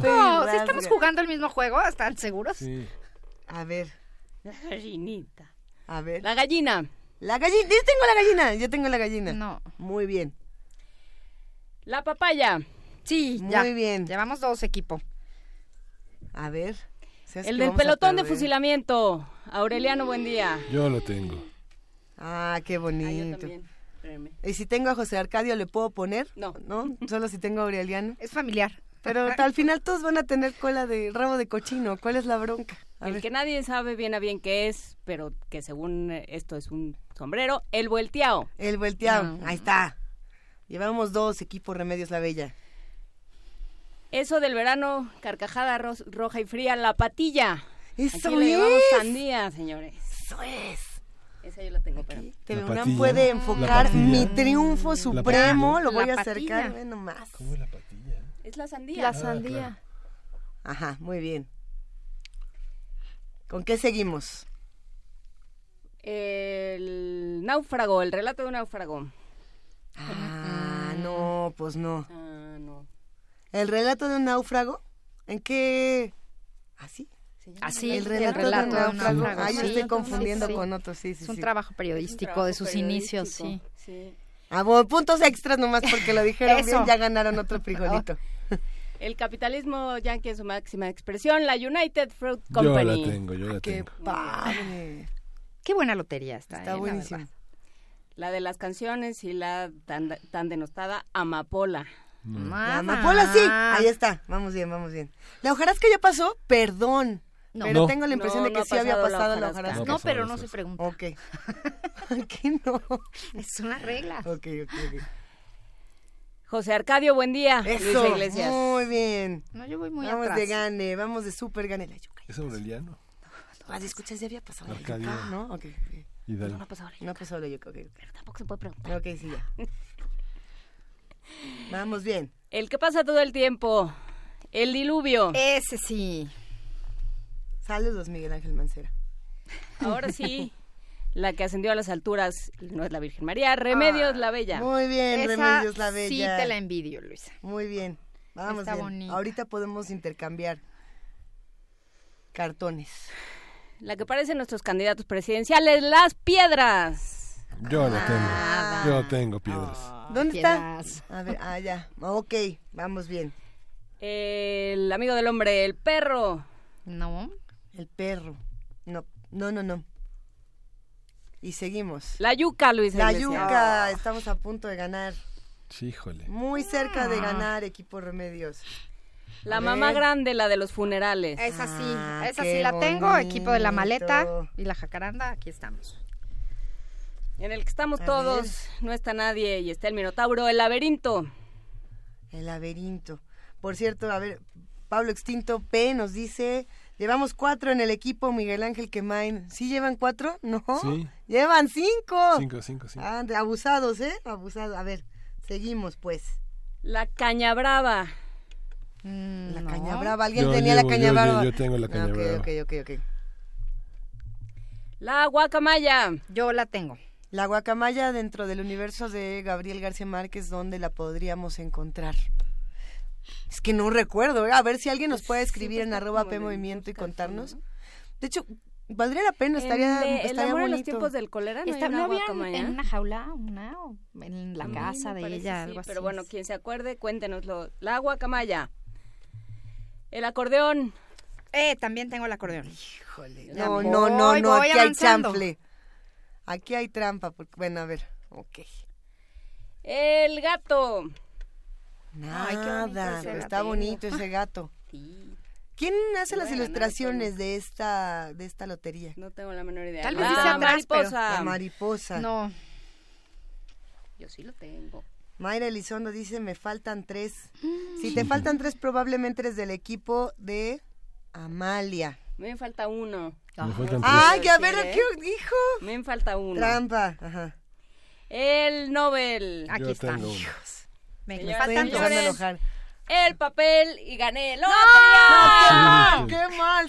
¡No! A ver, pero yo exijo recuento porque tengo la impresión de que No ya cierto, había no pasado. ganado, ¿De qué me falta una. ¡No! olvídalo. ¡Ya quité los frijolitos! A ver, no, pidos, pidos, a ver, de regreso. ¿Dónde estaban los- ayer me enteré, ¿por qué dicen pidos? ¿No era pido? Pido, No, pero así son, así son estos jóvenes. A ver. ¿Por qué cambian todo? ¿Ya Era pasó la hojarasca o no pasó la hojarasca? No ha No, pasado ha ok, nada. ok, ya regresamos, ¿no? regresamos, regresamos. Ya. Ya nos pusieron musiquita, se agradece, se agradece. Qué rico. El cuchillo. El cuchillo, ok. El que le gusta a Miguel Ángel, el rey vallenato. El rey vallenato, ¿no? Ah, y esa estaba Está bonita bueno, está también. buenísimo. Con el que Miguel Ángel se pelea, el periodista.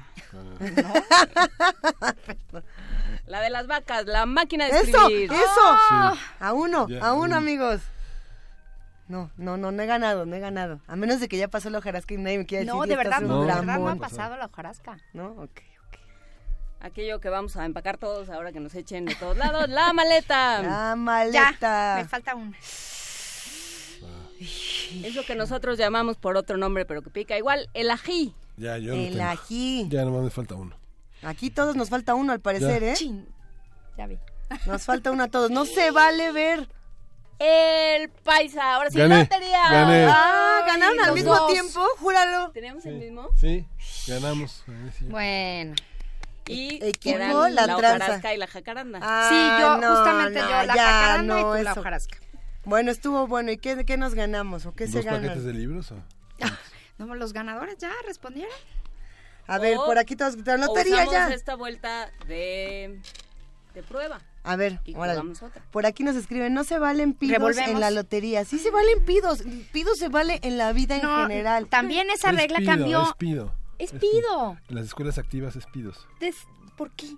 Así es en las escuelas activas se decía pido. Oiga, nos está escribiendo nuestro queridísimo amigo Adam Beldarrain.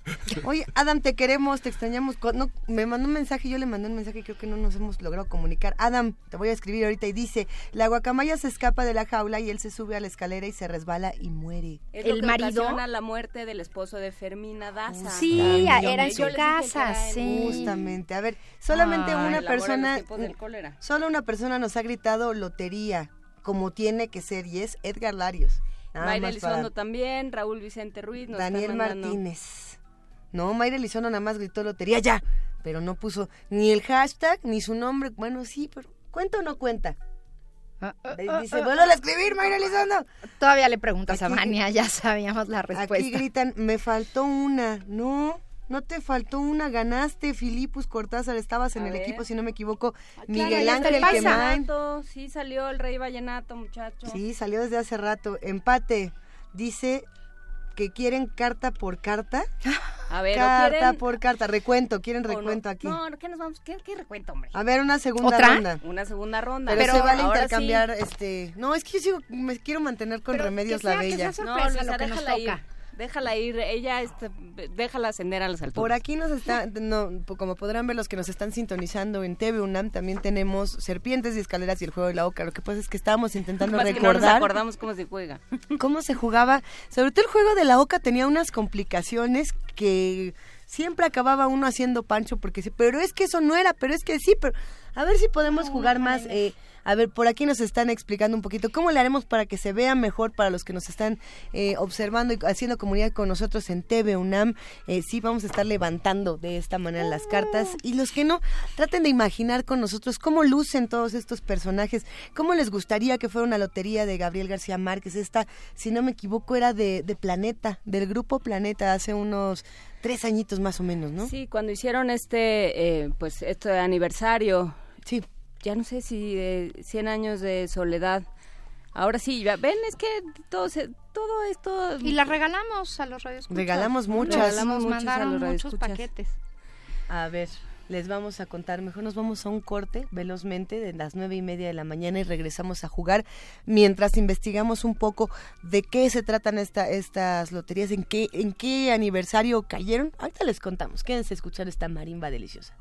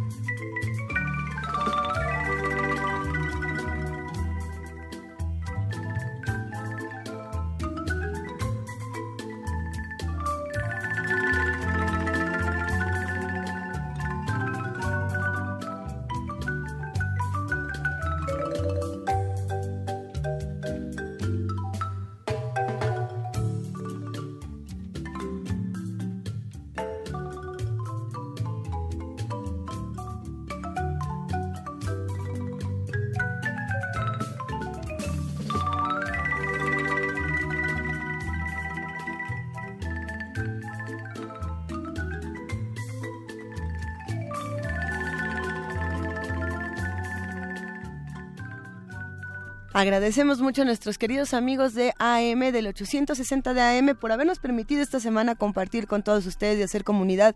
Los dejamos como cada viernes con su transmisión eh, normal, la, transmisión que siempre tienen, pero si quieren seguir jugando lotería con nosotros, nos vamos a quedar en el 96.1 de FM, en el canal 20.1 y en el 120 en TV UNAM y Radio UNAM. Muchísimas gracias, ya volvemos.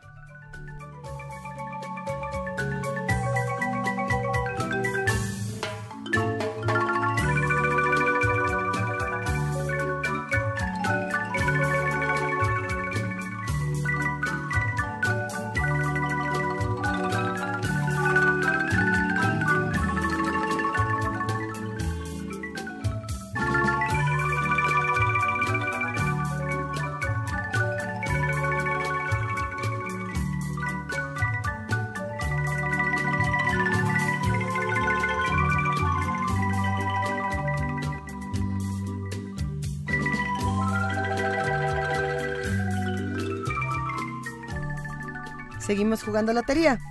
¿O cómo? Seguimos jugando lotería, pero hay que decir cómo se tiene que cantar, la, cómo se tiene que decir que uno ganó, Luis. Ay, ¿Cómo que cómo se tiene que grito loterías y lotería? Ah, ya entendí. ok, no, disculpe usted. Sí, para los que están participando. De manera no presencial, digamos. no puede ser que acabo de tener este lapsus. Para los que quieren libros, eh, justamente y están entrando a este juego con la editorial D-Books, que D-Books se escribe D-I-B-B, que es con W-U-K-S, eh, tienen que justamente mandarnos el hashtag lotería su nombre completo y la foto del tablero de lotería con todos los frijolitos puestos. Si no le pusieron frijolitos, le pusieron eh, arrocitos, muñequitos, clips, lo que sea, mándenos la foto. Y con eso eh, vamos a tener 10 ganadores, cada uno con dos libros que vamos a mostrar en un rato más. Antes de, jugar esta segunda ronda, compartimos algunos de los comentarios que nos hacen a través de nuestras redes sociales. Eh, sí, nos mandaron, por cierto, muchas invitaciones. Amalia, tú tienes una invitación. Yo tengo una. Habló Martín Catalán, que invita a celebrar cuatro años del grupo de lectura Nosotros los Buen Día. Esto va a ser mañana sábado en las instalaciones de Radio Educación para releer la obra de Gabriel García Márquez. Nada más, tenemos pendiente la hora Ahorita nos van a, pasar el dato, pero bueno, está queda la invitación para ir a leer con nosotros los Buen Día. Buenísimo. Por aquí Rodolfo Ramírez nos dice, en Campeche editaron un libro, Lotería, es fantástico. En su revisión histórica incluye varios juegos. Si, si tienes ese libro, Rodolfo, compártenos la portada, compártenos algunas imágenes para que podamos hacer comunidad entre todos y seguir hablando de estas publicaciones. Aquí siguen pidiendo recuento carta por carta. Eh, boleto por boleto. Eh, Germán dice, con mis 30 años te defiendo, toda mi vida he dicho pidos, ha de ser generacional. Ha de ser. Pues ha de ser. A mí sí me gusta el pidos. Es 3.1416 por 2, ¿no? Ah, eso también me explicaron, pero ya es demasiado. Era nada más dame un tiempo para salvarme de lo bueno, que me viene. Vamos a mostrar nuestra... ¿Mostramos nuestros tableros? Mientras hacemos pidos. A ver, a mí esta vez me tocó les cuento, el paisa, el vuelteao, el acordeón, la patilla, la mariposa, Aureliano Buen Día, el papel, la yuca y mi favorito, el gato. Ahí está. Este es el cartón número uno, este es el equipo gato, para quien quiera entrar. Nos gustan los gatos, nos gustan mucho los gatos. a ver, Amalia, el tuyo. A ver, a mí me tocó esta vez Remedios la Bella. Me tocó José Arcadio Buen Día, Máquina de Escribir, La Patilla, La Yuca, La Gallina, La Hojarasca el volteado, Remedios la Bella y la Amapola. Entonces, como ya fuiste el equipo Remedios? equipo Remedios, vamos a cambiarle y vamos a hacer el equipo La Gallina. Ah, qué bonito.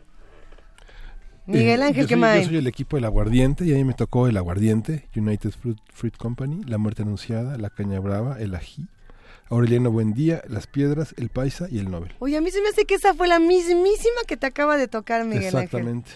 No, ¿qué? ¿Quieres cambiar? ¿Quieres hacer cambio? No, está bien. Muy bien. Ahí, se, ahí se queda. Es, el, equipo aquí. Equipo aquí. Y a mí, yo soy el equipo Jacaranda con la maleta, el diluvio, el Nobel, la guacamaya, la mamá grande, el pez, el acordeón, la jacaranda y la papaya. Venga. Bueno, pues ya mostramos nuestra, nuestros cartones y volvemos a empezar. Atentos todos los que están haciendo comunidad con nosotros, todavía tenemos libros para regalar. Eh, sí, porque ya asignamos algún premio o fue de prueba. Fue de prueba. Ahora sí, acuérdense. Ah, fue de prueba, no lotería, hay ganador. Ok. Lotería, su nombre y el cartón con los frijolitos o la señalización que usted quiera de que fueron todos sus, eh, de que estuvieron todas las cartas estuvieron reflejadas en su cartón. Órale. ¿Ok? ¿Podemos hacer una breve aclaración? Si no ganan libros, no se preocupen porque tenemos más regalos para los que hacen comunidad con nosotros. En un momento más les vamos a contar. Hay más regalos. Nadie pierde el día de hoy. Ya ves, este, Vania Nuche, ya, ya lograste sembrar el terror. Ana Escalante dice, no entiendo, ¿sobre qué voy a poner los frijolitos si todo es virtual? ah, pues le ponen con Paint. sí tiene razón. Y si le ponen con Paint una marquita con emoticones, con emojis de esos así. Con lo que encuentren por ahí, póngale un, chiclito pegado. En su teléfono inteligente. A su pantalla, lo que nos quieran enviar. Oye, pero sí tenían razón. ¿Cómo le hace uno? Ni modo que las vayan a imprimir ahorita. pero, pero sí enviaron se le está, se le está, le está pulsando una vena. A ver, ya continuemos. Ahorita lo resolvemos. Muy bien, ya todos tienen su cartón. Rolando Leilba va conmigo en la jacaranda. Y empezamos con el cuchillo. nada que. El papel. Ok, ¿Cuál, ¿cuál es el papel? ¿Cuál es el papel? Pero lo tienes que... Ah, ah, ah, yo tengo el papel, yo tengo el papel. Ajá. Tú lo tienes ahí. El paisa. ¿Cuál es el paisa? Yo lo tengo. Ah, eso, yo, también lo tengo, yo también lo tengo. No estoy viendo nada. aquí. El Nobel. El Nobel. Miguel Ángel que más lo tiene. Yo también. Esperen, esperen. A ver. Ahí voy. Eh, la, mariposa. La mariposa. ¿Amarilla? Ah, sí. Eh. Ya lo pueden cantar todos. Muy bien, muy bien. La máquina de escribir. Uno ah, esa está muy bonita. El periodista. ¿El periodista? No. ¿Ya pasó el acordeón? No se puede preguntar. Perdón. Sí, ya. Ok, vamos bien. La maleta. Tú lo tienes. Ok, muy bien. Vamos bien, vamos bien, equipo ganador. Yo lo tengo, Ahí voy, ahí voy. Casi puedo todo. La muerte anunciada. ¿Y cómo es la carta de la muerte anunciada? Ay, qué bonita está. Qué no, está padre. Ok. El telégrafo. No, nada. Me está, me está poniendo en mal humor no, tener un solo frijolito. Pero así empezaste la otra vez y perdiste, Luisa. Hay esperanza. la guayaba. Tienes 10. A ver. Nada. Muy bien. Nada. Ok, ¿cómo van los que están haciendo comunidad? Escríbanos. Este muchacho que fue a conocer la nieve, Aureliano, buen día. Eso. Aureliano, buen día, yo lo tengo. Ah, bueno, pues. Equipo ají. La yuca. La yuca. ¿Qué? Okay. Sí, sí, sí. Pero esa yuca parece más como Así es la yuca. Lo que pasa es que ya te la ya te la encuentras en chips, pero así es la yuca. Es como prima del camote, ¿no? Es un tubérculo. Yo pensaba que era como la jengibre, sí, como el jengibre. Como la jengibre, pues se parece, ¿no? Se parece mucho. Más al camote. El perro. Ok, vamos bien. Eh, las piedras. Yo tengo las piedras. Quizá este sea el juego que todo más tradicional, o por lo menos el que más se, ha jugado en... Es el más, uno de los más antiguos. Posiblemente, ¿verdad? Ahora platicaremos más sobre la historia de la lotería. Y con tantas variaciones, ¿no? Exacto. La bandera. Es que se me hace que algo... Ajá. La bandera. ¿Qué nos está pasando que no nos sale nada? El ají. Equipo ají, ponga su... Miguel Ángel. Miguel Ángel va a ganar esta vez, el equipo Miguel Ángel. ahorita, una vez podemos tropezarnos así. Es porque repitió su, su cartón. La gallina. Ah, bueno. Equipo gallina. equipo gallina, ya, por lo menos. Gallina McFly, a ver. José Arcadio, buen día. También, el equipo gallina tiene a José Arcadio. Muy bien. El Rey Vallenato. Mm, no. El Rey Vallenato es una gran carta. Sí. Es una gran carta. El Rey Vallenato. ¿Cuántas? Bueno, a ver, otra. La hojarasca. Oye, no, ya no quiero nada. A ver. Bueno, ¿cómo vamos? Vamos casi igual. La jacaranda. Equipo jacaranda. Rolando. La jacaranda, Rolando. La jacaranda. Ahí voy. Espérame, Muy bien. Ahí están. ¿Cómo van? ¿Quién va ganando? El diluvio. ¿Cómo? A ver, vamos a hacer una revisión. ¿Ya frijolito por frijolito. A mí se me hace que algo raro. El acordeón. El, acordeón. sí, el acordeón. Ajá. A ver. Dice alguien, me, a ver. me faltan cuatro. Voy regresando y me encuentro en primer movimiento con enorme ternura, música y lotería tradicionales. Qué buenos inventos. Gracias, R. Guillermo. Pues si no juegas... Y, Luis Herrera pregunta cuál fue el remix de Radiohead. A ver, Luis, ¿tú dónde andas? El gato. El, gato. Equipo gato.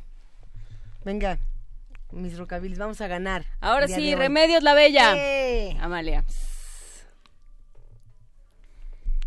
El volteado. Eso, eso, eso, eso. Si gana mi equipo, vamos a acabar con la corrupción, eh, vamos a acabar con la impunidad. Muy bien, y con el volteado también. Vamos a regalar también tableros de lotería para todos los que están en sus casas. Que nosotros llamamos sandía y que aquí se llama la patilla. La patilla. Eh, me falta uno. Uno. A mí también, a mí también. El de los 100 años, Macondo. Ya iba a gritar, ¿el acordeón? No, lo sé. El, Ok, ok. ¿Ya pasó? No, perdón, no, no, no. Sí, ya pasó. Luisita, sí. Vamos, Luis, estamos contigo, dice Armando Carreta, vamos bien. Ya pasó y tu frijol se deslizó. ¿Es en serio? es en serio, acabo, ahí están dos frijoles. ¡Lotería! ¡Lotería! ¡Lotería! ¡Lotería! Son bien decentes. Pero cuál... Muy bien. Seguimos. Equipo, equipo gato ya se puede ir eh, a ver, alguien está editando su imagen ya para ganar. Ok, ok, ok, pero sigue por el segundo lugar. Okay. El café. Nada. El aguardiente. Yo tengo Miguel Ángel. Oye, estás a uno, a dos. Dos. El pez. Se nos perdió la carta de todos tuvimos que hacer una Es lo más lindo que hemos visto el día de hoy, esta carta. Frida Saldívar es pintora, además de todo lo que se sepan, lo hizo esa hermosa carta. Gracias, Frida. Hermosísima. Por eso, sí, se parece más o menos. Ok. Eh, la guacamaya. Ah, yo tengo el pez y la A ver, alguien grita, lotería con el cartón de la jacaranda, juego limpio. Nel, ¿a qué no? ¿A qué no? A ver, Ándale. Rolando. Y dice Mayra Elizondo, ya bajé la imagen y le estoy editando. Mayra Elizondo es equipo gallina, están muy cerca de ganar. Sí, a Vamos, Mayra, estamos a uno. Rolando, temo decirte. A uno. La caña brava. Yo la tengo. Oh. Eso. Pues no, ¿eh? La amapola. Uy, ya ganaste. ¡Eh, sí! Lotería de Ya, segundo lugar, equipo Miguel Ángel, la, United Fruit Company. Pero yo no veo gritos de lotería, se me hace que aquí alguien está enredado editando sus, sus pues imágenes. Ya salieron tres lugares. El laberinto. ¿Cuántas te faltaron, Juan Inés? Dos. Faltan los dos que aquí están. El laberinto. El náufrago. Para los que se quedan en casa jugando, a ver. ¿Ya estamos? La papaya, que se lo tenemos, ese sí lo tenemos rolando.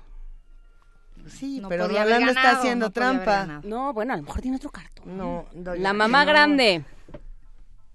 Y ya lotería, porque ya, si no tienes lotería es que algo hicieron muy raro. A ver, Armando Carreto dice, ganamos, la vida es bella y no manda ni su cartón, equipo? ni el hashtag, ni su nombre completo, nada, no puede haber libro así. A, a Vania se le truene un aneurisma o algo así rarísimo. En un momento más vamos a decidir cómo se, cómo se van a repartir estos libros según a ver, dice... Nuestra rudísima interventora, Vania Nuche. Pero mientras tanto podemos contarles un poco de los libros que se van a estar regalando, estos paquetes de libros. Gracias a todos los que han estado divirtiéndose con nosotros esta mañana y recordando que también tenemos derecho a ser niños, a ser niñas y a divertirnos cinco minutos en nuestras vidas. No, no todo es horror en este país y en esta ciudad. Tenemos que buscar espacios de, de juego. Pidamos muchos pidos. Pidamos muchos pidos. A ver, vamos pasando algunos de los libros para ir comentando qué tenemos en nuestras manos. A ver, te paso este, Juana Inés. ¿Qué tenemos por acá? A ver, bueno, está, está el, curso de cómic, que es ya es un clásico de Kiko da Silva. Está editado por Deep Books y es una, una guía muy, muy pequeña, muy práctica de cómo se estructura una novela gráfica, cuáles son los cómo se organizan los capítulos, cómo se diseñan los personajes. Lo podemos mostrar. Y todo, y todo es un, y todo es un cómic. ¿Y quién lo ilustra? Fitz. Fitz. Ah, Ok, perfecto. Sí. Es Kiko ah, qué maravilla. Hoy está bueno, está bueno, está bueno. A ver, ¿qué, qué más hay en esta mesa? Antes déjenme terminar el aviso. La reunión mañana de nosotros los Buen Día en Radio ah. Educación es a las 10 de la mañana. Ya nos pasaron la hora. Entonces ya saben, para releer a Gabriel García Márquez, mañana reunión, Radio Educación, nosotros los Buen Día. Buenísimo. Hay que, hay que estar por allá. Yo tengo aquí uno que se llama El Circo Lorza de Guitián. Está padrísimo, pero verdaderamente está increíble este libro, que justamente son pequeñas viñetas. Del circo. Del circo por favor, eh, si alguien se gana estos libros, porque además cuando lleguen aquí por sus paquetes, van a poder elegir el primero que llega, se, se lleva los dos primos que le gusten. Y así, entonces, les recomendamos que chequen cómo son los libros para que de una buena sepan cuáles son los que más le gustan. Este está maravilloso, ¿no? Bueno, tenemos aquí justo uno de un, un cirquero completamente tatuado que se está haciendo un, un, leopardo en la espalda, pero las ilustraciones son muy limpias y a la vez son muy, muy amigables. Está padrísimo este libro. Pues yo tengo aquí una novela gráfica, es el segundo volumen de una novela gráfica, me parece que tenemos el 1 y el 2, habría que darlos juntos, que se llama Solos, de Gazzotti y Bellman. Y es una novela gráfica donde aparece un personaje llamado Alejandro, más no les puedo decir. Pero bueno, pues eh, se antoja. De Deep Books, publicado por Deep Books en español. Ajá. Hay que decir, el primer y segundo volúmenes de la novela Solos. Venga. También una novela gráfica de Busquet y Jorge. Bienvenidos a Cruet. ¿Qué? A ver, a ver. Ah. Sí, por eso me lo pasaste, vas a ver. ¿Qué? qué? No, juro que no. y donde lo abrí y hay una ilustración con unos seres en un sillón. No sé para dónde puedo enseñar. De frente, de frente. a ver si se, se, puede ver que están ellos en calzones en un sillón y buscan hacer un plan que no requiera mucho esfuerzo. Entonces van a hacer una guía turística porque todas las guías son falsas. Suena interesante. Vamos a ver si lo logran estos ah, personajes, a ver quién se llega lleva el libro. Tenemos más libros sobre la mesa, los vamos a ir compartiendo quizá mejor en nuestras redes sociales para que nos dé más tiempo de seguir jugando y de seguir platicando. Eh, gracias por haberse divertido con nosotros. Mira, es que están, están buenos estos libros de D-Books. Eh, vámonos con más música y seguimos aquí en primer movimiento. ¿Qué nos toca escuchar a continuación? Vamos a escuchar de Norte Collective Boulevard 2000. Ah, de Norte, buenísimo.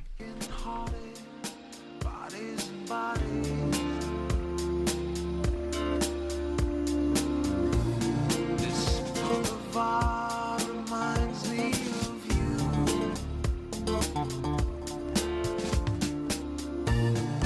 I don't care if it takes me all night. Driving till we make this nightmare untrue. This is not a love song.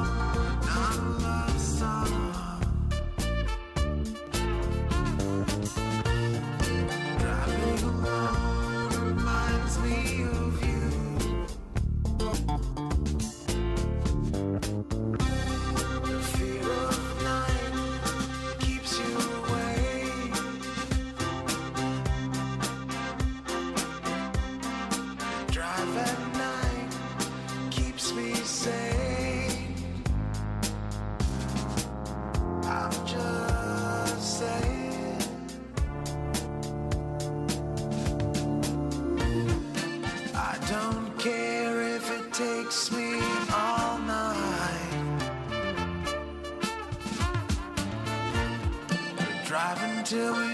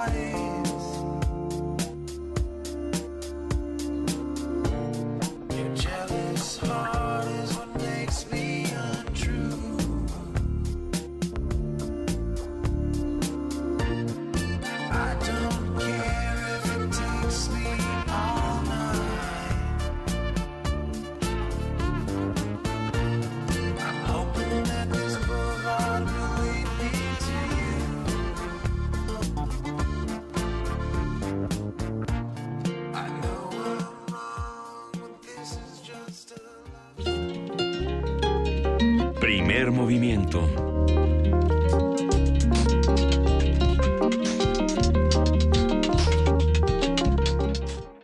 Aquí todos son ganadores, todos los que jugaron con nosotros a la lotería. ya son ganadores. No, sí, porque va a haber cosas para todos. Pues es que sí sonó muy siempre en domingo, Luis. está bonito. A ver, yo sí quiero mencionar nada más que acabamos de ver esta imagen que nos manda Pétalo de Lunar. Le mandamos un inmenso beso a Quetzari B, que manda la foto, si no me equivoco, es su hija. Eh, justamente nos pone el hashtag Arisbe García es su hija jugando la lotería en el teléfono inteligente con una cara de felicidad. De, es, eso era lo único que queríamos era eso. No queríamos otra cosa. porque yo no la he visto. Es just, a ver, la, la muestro aquí. Así está ya compartida en nuestras redes sociales.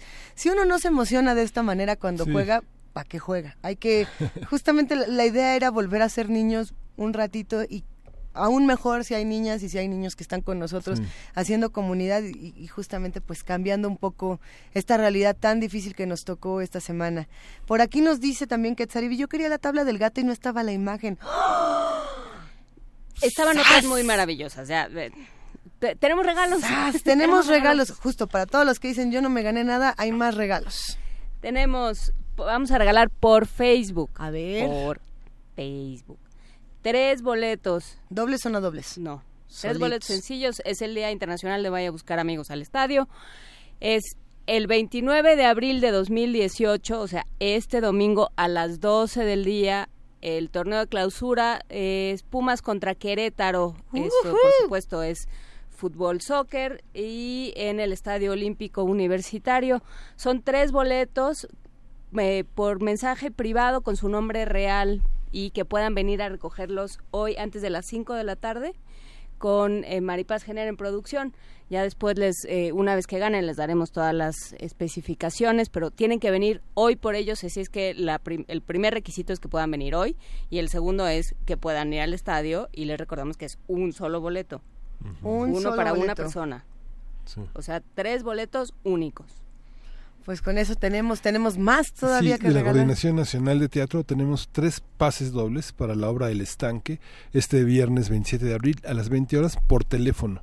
Esta obra se desarrolla en el Teatro El Galeón, hay que estar 30 minutos antes en la taquilla con una identificación, y la obra es la vida de una mujer que es perseguida por sus fantasmas, que decide vagar perdida por el mundo, al paso de los días lucha por sobrevivir en un tiempo plagado de desaparecidos, encarcelados y muertos.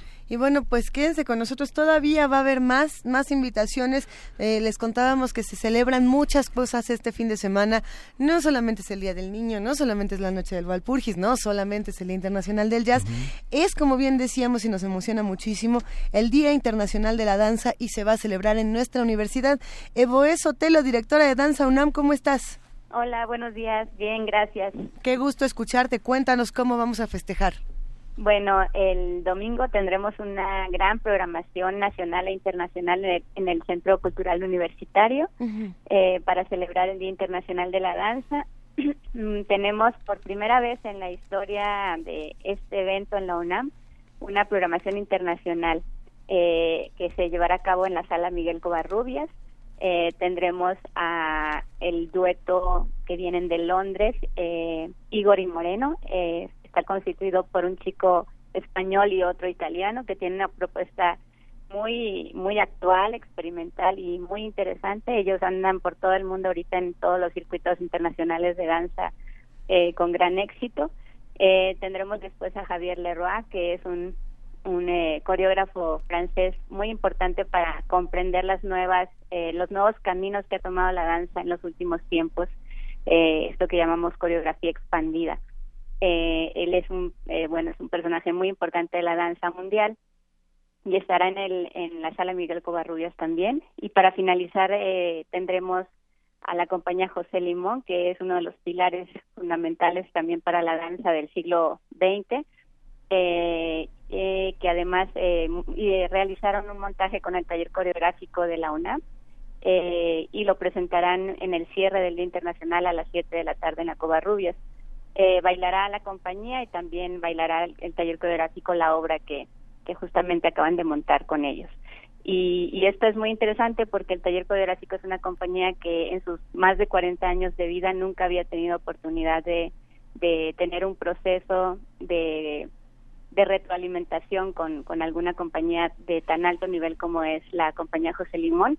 Nunca habían eh, recibido un montaje de algún otro autor eh, internacional o, o importante dentro del contexto dancístico y pues para ellos está haciendo el inicio de una nueva etapa de, de también de gran eh, eh, retroalimentación y, y de, cambios muy favorables, ¿no? Están, están viviendo un proceso también de actualización del saber dancístico que creo que beneficiará mucho y pronto veremos un taller coreográfico en, en una etapa pues muy interesante. La, la, danza universitaria va a estar en, en varios foros al aire libre, en, en, Ciudad Universitaria y en el Centro Cultural. ¿Qué se, qué se, qué se va a poder ver durante todo el día? Eh, vamos a tener realmente todos los géneros dancísticos. Tenemos ocho escenarios, el, un gran soporte en el estacionamiento 3, que es un foro gigantesco, donde se presentarán todos los talleres libres y recreativos de, de, de la dirección de danza, que son más de 100 talleres. Eh, y se, se presentarán también al final el cierre con la, con la orquesta acerina y su danzonera. Eh, habrá una clase eh, eh, multitudinaria de danzón eh, previo a la participación de, de Acerina y la gente podrá bailar con la con la orquesta para el cierre. Tenemos un foro en la en la fuente también donde habrán eh, grupos, duetos y tríos y habrá hacia las seis de la tarde un concurso de voguing que es un baile urbano muy muy interesante. El voguing. Sí.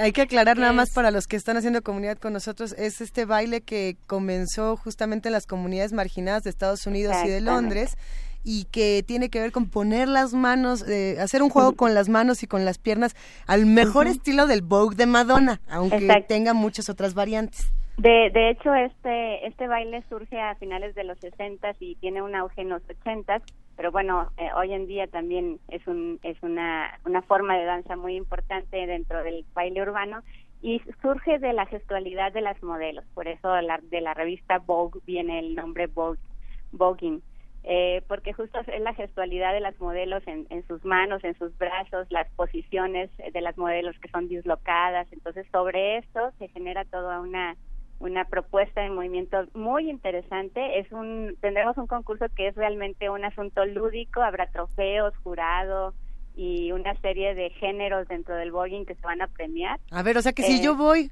y, quiero irme a echar unos pasos de voguing que además si me salen que, puedo entrar o es para aficionados, para profesionales, para todos? Eh, en realidad las, las compañías que participan en el concurso ya están definidas, son eh, eh, especialistas en el género, pero pero finalmente son chicos que que se juntan en, en, en la ciudad a bailar vogue, bueno, voguing y este y, y lo que hicimos es es invitar a las compañías más importantes o no compañías, a los grupos más importantes de voguing y ellos participarán dentro de este concurso pues estaremos todos listos para estar con ustedes.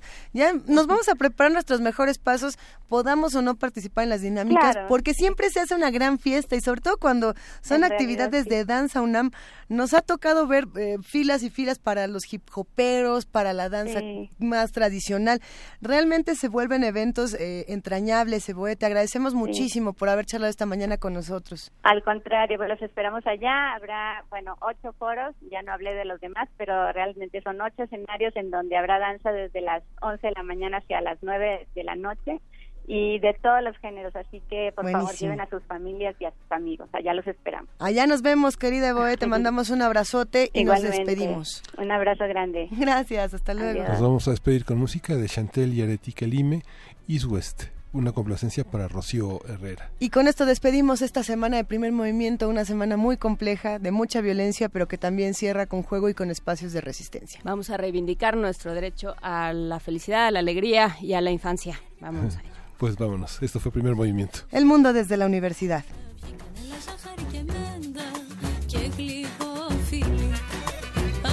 στην μου καρδιά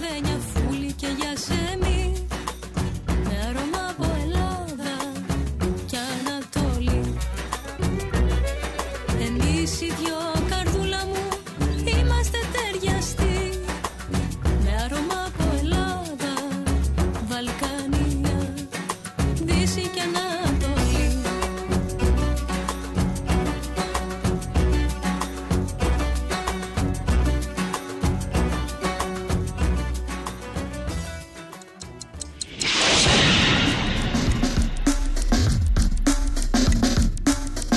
Radio UNAM presentó Primer movimiento. El mundo desde la universidad.